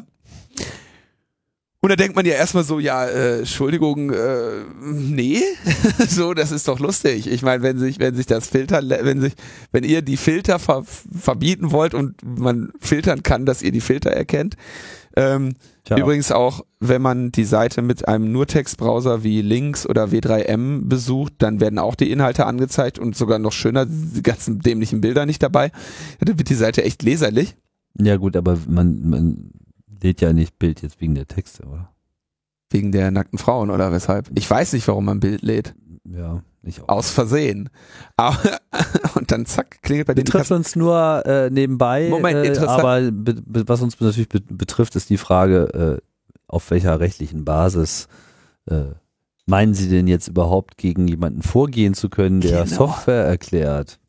Und das ist echt interessant. Da berufen sie sich nämlich auf Paragraph 95a des Urheberrechtsgesetzes. Und der war schon immer witzig. ähm, den kennen wir eigentlich, hat er eher so eine Rolle gespielt bei äh, dem Kopieren von DVDs. Ähm, weil ja DVDs, einige wenige erinnern sich an die wenigen Monate, wo die Aussage war, war, Einige wenige erinnern sich noch an DVDs, ja. Genau, also jetzt nicht Blu-rays, ne? also DVDs. Das, äh, genau, DVDs hatten einen Kopierschutz, der es unmöglich machen sollte, die DVDs zu kopieren. Es gab aber massig Software, die diese Kopierschutz äh, Implementierung einfach umgangen hat. Das heißt, dieser Kopierschutz äh, hat sein Ziel verfehlt, wirksam zu sein. Und äh, da gab es doch dann, wie hieß denn Any DVD, war diese Software, glaube ich, die aus Deutschland auch vertrieben wurde, äh, die sich dann letztendlich vor äh, Gericht gefunden hat. Es, ga- es gab unendlich viele Software dafür. Ja, es ist ja vor allem irgendwann mal der, der Key, glaube ich, äh, dann der Master Key, glaube ich, geleakt worden. Ja, aber ich wollte ja gar nicht äh, in die technischen Details gehen. Auf jeden Fall, der, der Kopierschutz von DVDs äh, ließ sich relativ einfach umgehen. Und jetzt gibt es den Paragraphen 95a Schutz technischer Maßnahmen. Wirksame technische Maßnahmen zum Schutz eines nach dem Gesetz geschützten Werkes oder eines anderen nach diesem Gesetz geschützten Schutzgegenstandes dürfen ohne Zustimmung des Rechtsinhabers nicht umgangen werden. Soweit dem Handelnden bekannt ist oder den Umständen nach bekannt sein muss, dass die Umgehung erfolgt, um den Zugang zu einem solchen Werk oder Schutzgegenstand oder deren Nutzung zu ermöglichen. Das heißt also, eine wirksame technische Schutzmaßnahme darf nicht umgangen werden, was ja ein Widerspruch in sich ist, weil wenn sie wirksam wäre, könnte man sie ja nicht umgehen. ähm, und dann wird noch weiter erklärt, technische Maßnahmen im Sinne dieses Gesetzes sind Technologien, Vorrichtungen und Bestandteile, die im normalen Betrieb dazu bestimmt sind, geschützte Werke oder andere nach diesem Gesetz geschützte Schutzgegenstände betreffende Handlungen, die vom Rechtsinhaber nicht genehmigt sind, zu verhindern oder einzuschränken. Und das ist genau der Punkt. Der Rechtsinhaber, Bild.de, genehmigt nicht das Besuchen der Seite ohne einen Adblocker. Und diesem Wunsch vom Bild.de wird nicht entsprochen, sondern er wird unterwandert. Und deswegen berufen sie sich ähm, auf diesen, auf diesen Paragraphen. Und in Absatz 3, Nummer 3 dieses Paragraphen wird auch die Verbreitung von äh, Filterbefehlen äh, ähm, äh, verboten. Ja, also Doch, Äh. Mhm. das sind immer so lange Sätze. Verboten sind die Herstellung, die Einfuhr, die Verbreitung, der Verkauf, die Vermietung, die Werbung im Hinblick auf Vertrag oder Vermietung und der gewerblichen Zwecken dienende Besitz von Vorrichtungen, Erzeugnissen oder Bestandteilen sowie die Erbringung von Dienstleistungen, die hauptsächlich entworfen, hergestellt, angepasst oder erbracht werden, um die Umgehung wirksamer technischer Maßnahmen zu ermöglichen oder zu erleichtern. Das war die Kurzversion, weil ich habe äh, den, den Satz 1 und 2 ausgelassen. Ja? Okay, aber sie sagen quasi, äh, sie berufen sich auf diesen, auf diesen Absatz und mahnen diesen YouTuber ab, äh, der gesagt hat, hier, So könnt ihr das umgehen und könnt weiterhin auf Bild.de gehen. Ja, also. Jetzt können, achso, und wie gesagt, äh, vielleicht sollte ich das nochmal lauter sagen. Mit Links oder W3M oder jedem textbasierten Browser könnt ihr die Seite trotzdem noch sehen. Vielleicht werden wir jetzt auch abgemahnt. Wäre ja nicht das erste Mal, dass der Springer Verlag sich mit mir anlegt. Stimmt, du hast ja schon mal ich müsste da so ein. Beef, ne? Das wäre, ja, ja, ja. Ähm, auf jeden Fall haben sie das angekündigt. Sie werden äh, gegen, gegen alle vorgehen, die das unterwandern. Das ist eigentlich rechtlich mal wirklich ganz, ähm, ganz spannend. Weil, wenn man diesen, das glaube ich vom, wie ich diesen Paragraphen jetzt als Laie lese, kann man den durch, kann man sicherlich durchaus ähm, Rechtsgelehrte finden, die die Aussage für vertretbar halten, dass dieser Paragraph auch im Rahmen einer Webseite Anwendungen finden kann. Dass sozusagen die Webseite erstmal ein urheberrechtlich geschütztes Werk äh, ist und Ist. sie hat bestimmte, äh, sie sie erfordert oder sie versucht technische Maßnahmen zu ergreifen, um eine um bestimmte Arten der Nutzung zu verhindern. Mhm. Auch das ist ja ihr irgendwie legitimiert und in diesem Paragraphen ausgeschlossen, diese zu umgehen. Ja, Das ist ganz interessant. Also ich hoffe natürlich, ich bin mir auch relativ sicher, dass das ähm, gerade im Hinblick übrigens auch auf die jetzt ja jüngst schon mal hier äh, diskutiert mittlerweile beschlossenen Erweiterungen zur Auslieferung von Video über Webseiten mit äh, DRM und auch der neu entfachten Debatte äh, der Einführung eines entsprechenden DVM, DRM-Standards für, für JPEG-Bilder. Und hier geht es natürlich erstmal primär nur um den Text, weil ich denke mal, die Werbung werden sie ja wohl kaum gemeint haben. ja, die wird ja auch sozusagen, die will, will ja auch gar keiner. also die wird ja gar nicht erlangt, sondern man äh, holt sich sozusagen den Urhebertext und ähm, ja, ohne die Bedingungen zu, ohne die Bedingungen zu erfüllen, dass zu diesem Zwecke man entweder Bild Smart, Bild Plus oder äh, Bild äh, in noch bunter und noch knalliger und klicken Sie hier. Äh, Genau. Also auf haben. jeden Fall ist das hier mal wieder ein starker Eingriff, denke ich mal, in ähm, die freie Kommunikation. Ja, also hier werden jetzt einfach mal Leute für die Mitteilung von Fakten Ja. sozusagen an die äh, an die Leine genommen und ähm, ja, ich kann ich kann eigentlich nur hoffen, dass äh, die betroffenen Personen sich äh, hier nicht gleich wegducken, ähm, sondern da den Kampf aufnehmen, weil ich denke, das ist schon mal wert, ähm, juristisch überprüft zu werden, was denn die Gerichte denn davon halten und wie denn das jetzt von Juristen auch interpretiert wird. Denn wenn jetzt die Bildzeitung äh, damit durchkommt, also Springer, dann ist natürlich jetzt hier auch eine Drohkulisse im Raum, die jetzt weit über diesen eigen, äh, einzelnen Fall hinausgeht. ja, natürlich. Mit Anwendbarkeit für alles Mögliche, auch jenseits der eigentlichen Adblocker-Diskussion. Also wir müssen unbedingt dieses äh, diese Abmahnungen durchkämpfen und das hoffentlich auf ein ähm, auf ein auf ein ordentliches äh, Urteil äh, am Ende zurückführen, wo dieser Person äh, die Schuldfreiheit äh, zugesprochen wird. Ähm, das sollte man sich, also überhaupt diese ganze Abmahnerei und Einschüchterei, das ist irgendwie, ein, das ist sowieso eine Katastrophe, haben wir aber auch schon, glaube ich, hier öfter ähm, behandelt und wird auch immer nur so in diesem Bereich getan. Gleichzeitig denke ich, dieses Video wird jetzt äh, sehr bald eine ähm, sehr ausführliche äh, Popularität erlangen. Insofern braucht man sich da ähm, erstmal wenig Sorgen zu machen, dass ähm, das Bild.de da jetzt ähm, dieses Video mundtot machen kann. Ja, das wird, ist, glaube ich, auch ein klassischer Fall von Streisand-Effekt, weil sich jetzt alle darum äh, bemühen und die Leute sagen, ach, warte, gibt's ein Video? Wie kann man, kann man einfach wegmachen? Dann mache ich das doch mal, ne? Ähm, Das und natürlich, je mehr, Kauf, ne? je mehr Web Werbeblocker in der Debatte sind, umso mehr Leute werden darauf aufmerksam. Ich bin immer mal wieder überrascht, wenn man so an Rechnern von Bekannten ist oder so und irgendwie mal kurz was googelt und denkt, was ist denn hier los? Ne? Wie sieht das denn aus hier bei dir im Internet? Äh, hast du keinen Werbeblocker und dann mal schnell irgendwie ein paar äh, Anti-Tracking-Plugins installiert und was da für eine Ruhe auf einmal wieder ist und was, wie dankbar die Menschen dann sind. Ne? Die sagen so, boah, ist ja irre, das ist richtig schön hier im Internet, ne? Das, das ist aber toll, dass du das gemacht hast. Und diese, die, die Gruppen, die jetzt irgendwie aus Überzeugung sagen, ich nutze keinen Werbeblocker, die sind schon wirklich klein. Ne? Ich weiß gar nicht, wie, wie ich das, also ich bin natürlich Werbeblocker-Nutzer. Ich weiß aber auch zum Beispiel, dass wir bei Netzpolitik.org äh, immer große Finanzierungsprobleme hatten, weil alle sowieso Werbe, also weil natürlich dieses Publikum insbesondere Werbeblocker nutzt mhm. und gleichzeitig dieses Publikum irgendwie kommerziell auch nicht so verwertbar ist. Hm? Ja.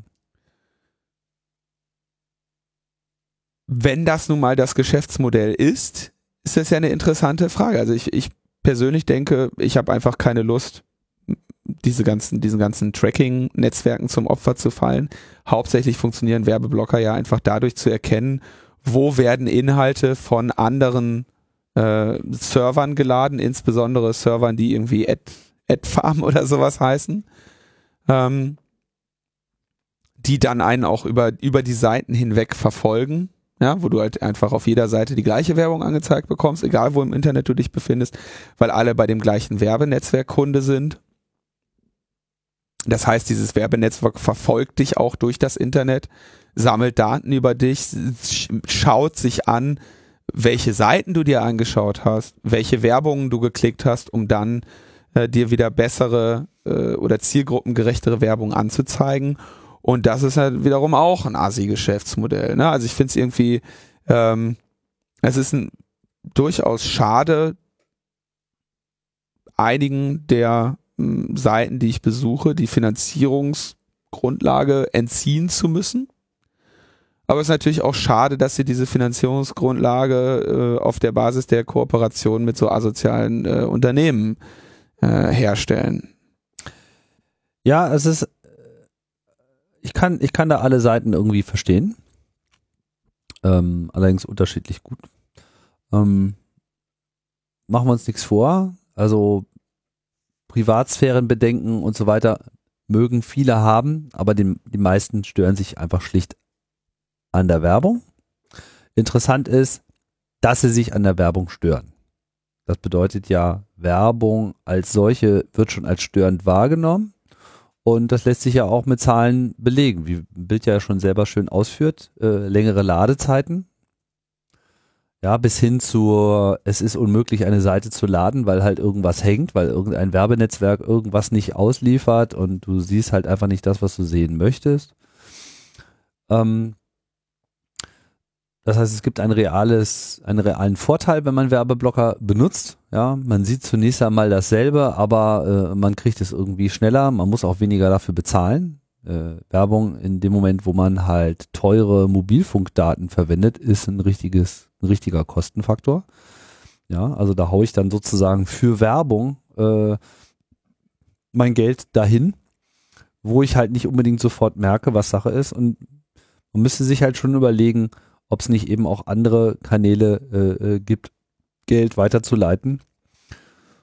Es gibt ja solche Ideen wie Flatter zum Beispiel, die ja zugegebenermaßen einfach nie den, äh, die das Maß an Popularität erreicht haben, wie es vielleicht wünschenswert wäre, weil eben diese ganzen Bezahl- und Geldausgleichvorgänge immer noch zu kompliziert sind und mit zu vielen Stricken äh, verbunden sind.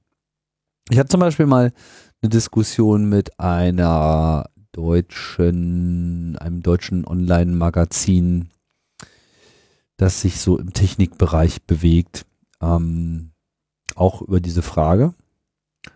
Und sie hatten halt auch überlegt, was machen sie da? Äh, das sind dann so die Zeiten gewesen, wo überhaupt diese Werbeblocker-Detektoren erstmal Realität geworden sind. Das ist ja mhm. schon so ein paar Jahre her. Ne? Und üblicherweise waren das dann halt immer so Bittsteller, Meldungen, die dann kamen, so, mm, ja, du blockst die Werbung, das haben wir technisch mitbekommen, aber überleg mal hier und wie wär's denn? So. Da appelliert man eben so ein wenig an diesen, ähm, ach komm, äh, für uns kannst du es doch machen. Was natürlich nichts daran ändert, dass diese Werbung in dem Moment, wo man sie einschaltet, nach wie vor nervt.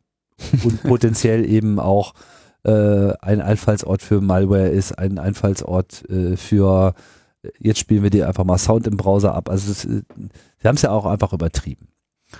So, das heißt, das Angebot, was man in dem Moment macht, ist nicht gut. Sondern es ist nur so, ah, für uns kannst du dich doch mal nerven lassen. Will aber dann keiner. Ja. Da stehen dann immer diese netten. Ich hatte damals, äh, als noch ein bisschen mehr äh, Euphorie rund um Flatter war, einfach mal angeboten, naja, dann sag doch irgendwie ja. Dann leg den Leuten doch einfach Flatter nahe. Also wenn du bereit bist, uns zu unterstützen, aber du willst keine Werbung sehen, ne, bevor du jetzt ein Abo machst, nimm doch Flatter, weil da äh, kann jeder selber den Betrag äh, festlegen. Und darüber könnte man das eben auch genauso machen. Ich weiß, dass es auch bei Flatter mal so Ideen gab, dass man vielleicht äh, das mehr so fördert in die Richtung zu, äh, du musst nur irgendeinen Button mal geklickt haben, bei uns, ein Flatter-Button. Und dann ist irgendwie auch alles freigeschaltet, mhm. ja, auch Software-Plugins oder so, ohne dass man das jetzt äh, zu extrem überprüft. Halte ich auch alles für interessante Formulierungen, aber es ist sicherlich noch nicht äh, der Weisheit letzter Schluss in dieser ganzen Debatte. Aber es zeigt sich zumindest, dass wir hier so ein Spannungsfeld haben. Und das ist, führt jetzt zu dieser absurden Situation, dass auf der einen Seite Springer, ja, die so mit ihrem gesamten medialen Auftreten uns nicht unbedingt immer in Glückseligkeit äh, versetzen, Beef hat mit ausgerechnet dem Businessmodell von NetBlock Plus. Ja, ja. Find, aber das, das finde ich auch nicht in Ordnung. Ne? Ich meine, du kannst, es ist eine Sache zu sagen, okay, was nicht in Ordnung. Das, das Businessmodell von AdBlock. Nee, genau, das meine ich ja. Also man hat sozusagen mit ja. zwei, äh, auf einmal hat man hier so zwei Contender, die sich äh, äh, boxen, wo man eigentlich auch mit, mit beiden Seiten nicht so richtig klarkommen möchte. Und äh, die streiten sich jetzt. Also man könnte halt sagen, äh, vielleicht ist das Und der dritte wird aber abgemahnt. Vielleicht ist das auch gar nicht so, also um mal also AdBlock Plus hat ja gesagt, okay, wir, wir, wir nehmen euch die liebe Webseiten, wir haben einen, äh, wir haben einen großen Nutzerstamm und wir nehmen euch Einnahmen weg. Ähm, wenn ihr einen Teil dieser Einnahmen uns gebt, dann lassen wir euch wieder durch. Ja, das heißt, wir verraten unsere Nutzer. Ja, wir wir ähm, wir die, wir versprechen den Nutzern, wir entfernen Werbung, machen das aber dann nicht. Klammer auf, sie haben das dann auch nochmal ein Häkchen für den Nutzer, wo man das wieder anschalten kann und so aber ihr könnt euch quasi freikaufen. So, ich meine, äh, auf eine eine Perspektive darauf zu sehen, darauf zu blicken, ist sicherlich zu sagen, das sind halt ähm, äh, Arschlöcher. Du kannst ja nicht erst den Leuten die, das, die Einnahmen wegnehmen und dann sagen, okay, ihr kriegt die nochmal auf dem anderen, wenn ihr einen Teil davon uns abgebt, dann kriegt ihr die auch durchaus wieder. Ne? Das ist ja quasi Erpressung. Verstehst aber um falsch. Das ist um eine, eine Dienstleistung, damit du bessere Werbung bekommst. Genau, das, so kannst du das natürlich durchaus auch sehen. Ich denke, so argumentieren die das auch, dass sie sagen, okay, ja. Es ist keinem geholfen, wenn auf einmal alle Adblocker haben und dieser gesamte äh, Free Content äh, irgendwie zum Sterben kommt. So, weil dann müssen die Leute bezahlen und haben keine Adblocker mehr, weil es dann keine Werbung mehr gibt. Ja? Ähm, das heißt, das ist keine Lösung. Und diese Kombination zu sagen, okay, aber wir haben auch, es dürfen nur weniger aufdringliche Werbungen sein, äh, das könnte man auch als eine pädagogische Maßnahme gegenüber der äh, Werbeindustrie dann sehen.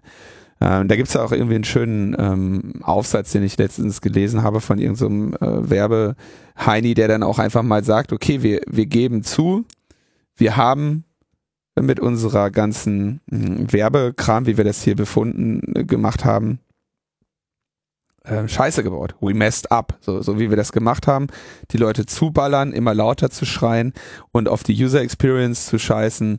Äh, das ist, äh, das war nicht richtig. Wir müssen das jetzt anders machen. Ja, die, diese Einsichten gibt es ja durchaus auch. Aber ich finde es ganz interessant, weil, weil so diese, diese Finanzierungssache, es gab da auch mal so eine andere, äh, so eine andere Seite. Die hat das nämlich genau nicht so wie Flatter gemacht. Flatter hat ja gesagt, okay, wir kli äh, du klickst, wenn es dir gefallen hat. Und diese andere, dieses andere System, dessen Namen ich aber leider nicht erinnere, die haben im Prinzip so ein Tracking-Ding auf jeder Seite gehabt. Katschingel. Genau. Hm? Katschingel. Katschingel, ja. Mhm. Und wenn du die Seite besucht hast, in dem Moment hast du das bezahlt. So Minimalbetrag mhm. oder so, ne? Im Prinzip so eine Art Autoflatter, automatisches Flattern könnte man sagen. Fand ich eigentlich gar nicht so verkehrt. Ähm, und die haben dann eben Geld eingezogen und verteilt. So, ich, wenn man jetzt überlegen würde, die Herausforderung, wenn jetzt die, sagen wir mal, die schalten jetzt alle um auf Paid Content, ne? Also dieses Bild Smart, Bild Plus oder sowas, ne? dann musst du dich ja auf jeder Seite prinzipiell erstmal wieder einloggen. Ne? Das heißt, es wäre eigentlich durchaus ein von der User Experience her reizvolles System, zu sagen, was weiß ich, die deutschen Medienhäuser tun sich zusammen, haben alle so, ein so, ein, so eine Art Tracking-Dingens auf, ihr, auf ihren Seiten und du surfst irgendwie so durch das Internet und hast irgendwie, was weiß ich, Tarif in so und so viel Stufen, ja, was weiß ich, 90 Prozent weniger Werbung, 100 Prozent weniger Werbung oder so, ne?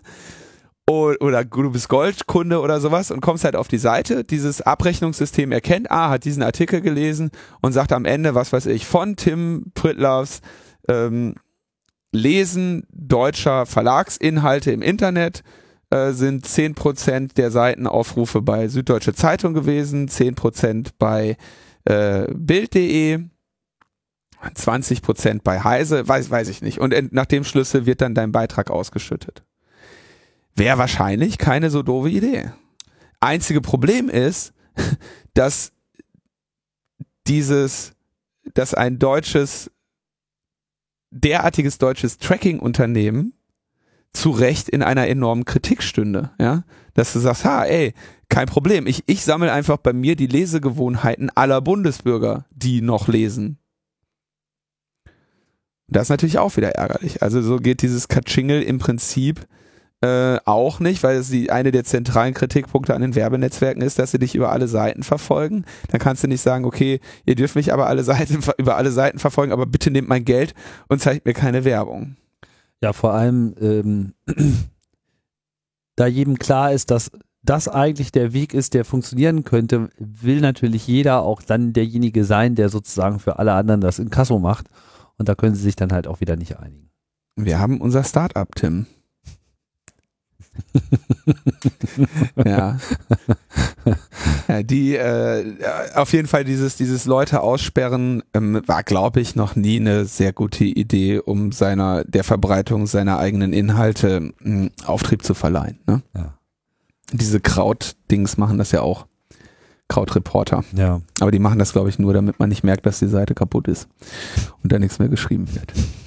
auch eigentlich keine schlechte Idee. warst ja. du mal ganz begeistert davon. Ja. Bevor die, bevor ich dann das da bevor nicht mehr so begeistert. Ich war von der Idee, ich war von der Idee begeistert und bin nach wie vor von der Idee begeistert. ja, ich sag nur, es ist ein schwieriges Feld und das Ganze muss sich äh, neu sortieren und unter Umständen werden wir vielleicht sogar auch sehen und erleben, dass das, was wir sozusagen als einen natürlichen Trend im Web äh, erlebt haben. Ja, also dass sozusagen dieses Web so äh, sich äh, weiterentwickelt hat und dass eben dieses diese Werbungsgeschichte so ein primärer Ernährungsfaktor für viele geworden ist, dass das in dem Maße nicht mehr funktionieren kann. Auf der anderen Seite glaube ich auch, dass äh, der Einfluss von Content-Blockern derzeit noch überschaubar ist.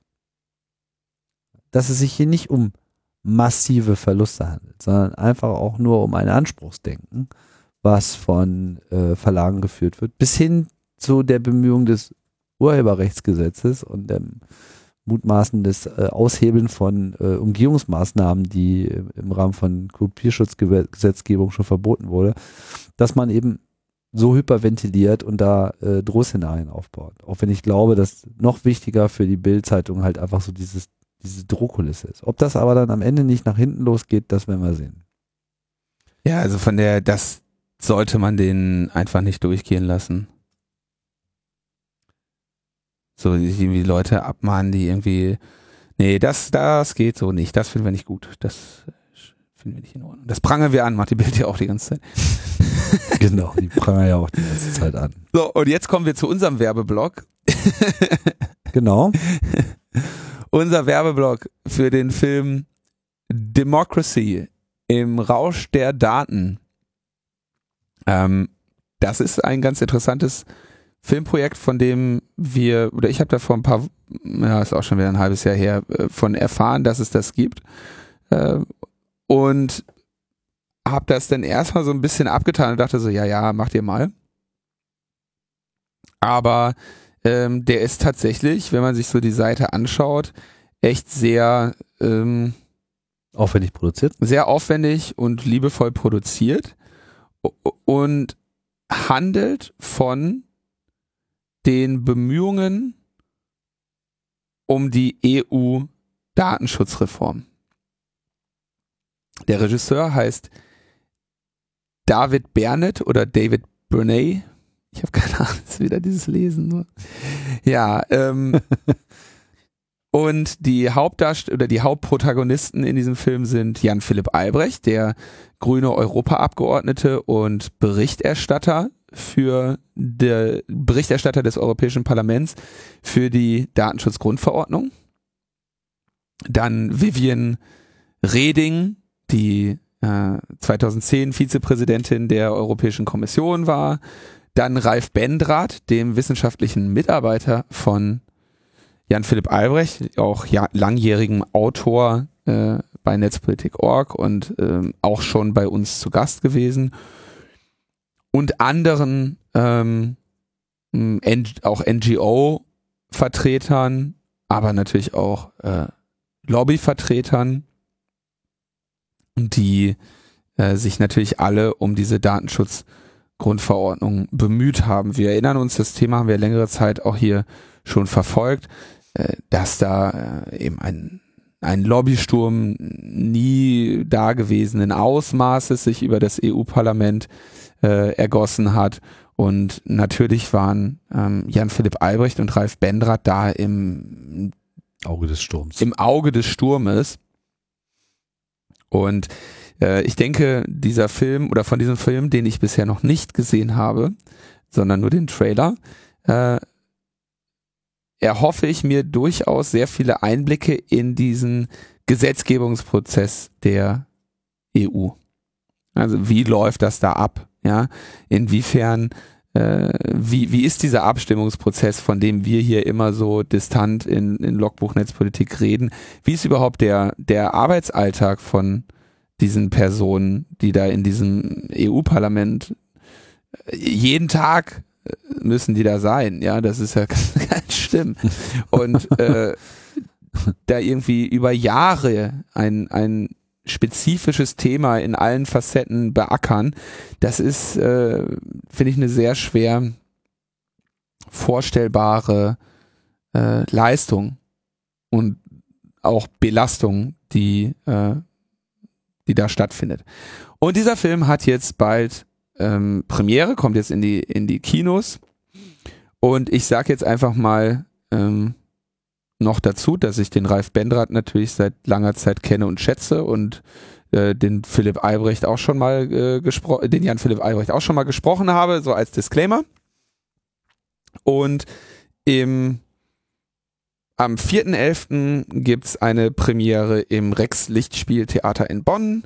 Am 5. November äh, die Hamburg-Premiere im Aberton. Am 6. November die Berlin-Premiere in der Urania ähm, am 7. November in Duisburg im Filmforum äh, im Rahmen der Duisburger Filmfor äh, der, der Duisburger Filmwoche.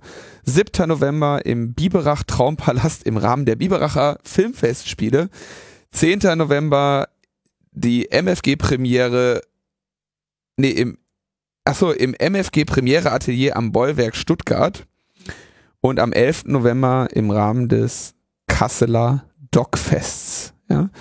Äh, und ich glaube, dass das echt interessant ist. Gerade ähm, Dokumentarfilme haben ja ohnehin äh, oft Schwierigkeit, sich, sich zu finanzieren und ein ausreichendes Publikum äh, in die Kinos zu bekommen. Und ich denke, wenn es eine äh, Zielgruppe gibt, die sich für, für diese Inhalte in, sicherlich interessiert und interessieren sollte, äh, sind es wahrscheinlich äh, die Hörenden von Logbuch Netzpolitik. Genau. Bah, war das eine schleimige Werbung. Aber Schaut euch Glück, den Film an, aber vorher aber Adblocker ausschalten. Von der, von der Kohle, von der Kohle kaufe ich mir halt einen Tesla, die wir jetzt dafür bekommen haben. Nein, wir haben kein Geld davon, dafür bekommen. Das war eine, ein, ein, eine Gefälligkeit und eine ernst gemeinte Empfehlung. Ich glaube, dass das, äh, ich interessiere mich für diesen Film und mache deshalb darauf, darauf aufmerksam. Genau. Und wenn er dann doof war, dann können wir das ja auch wieder alles verreißen. Ja, wie die Krautreporter zum Beispiel, war auch doof. Also ich bin, ja genau, ich bin ja von der, von der Idee dieses Films, bin ich begeistert.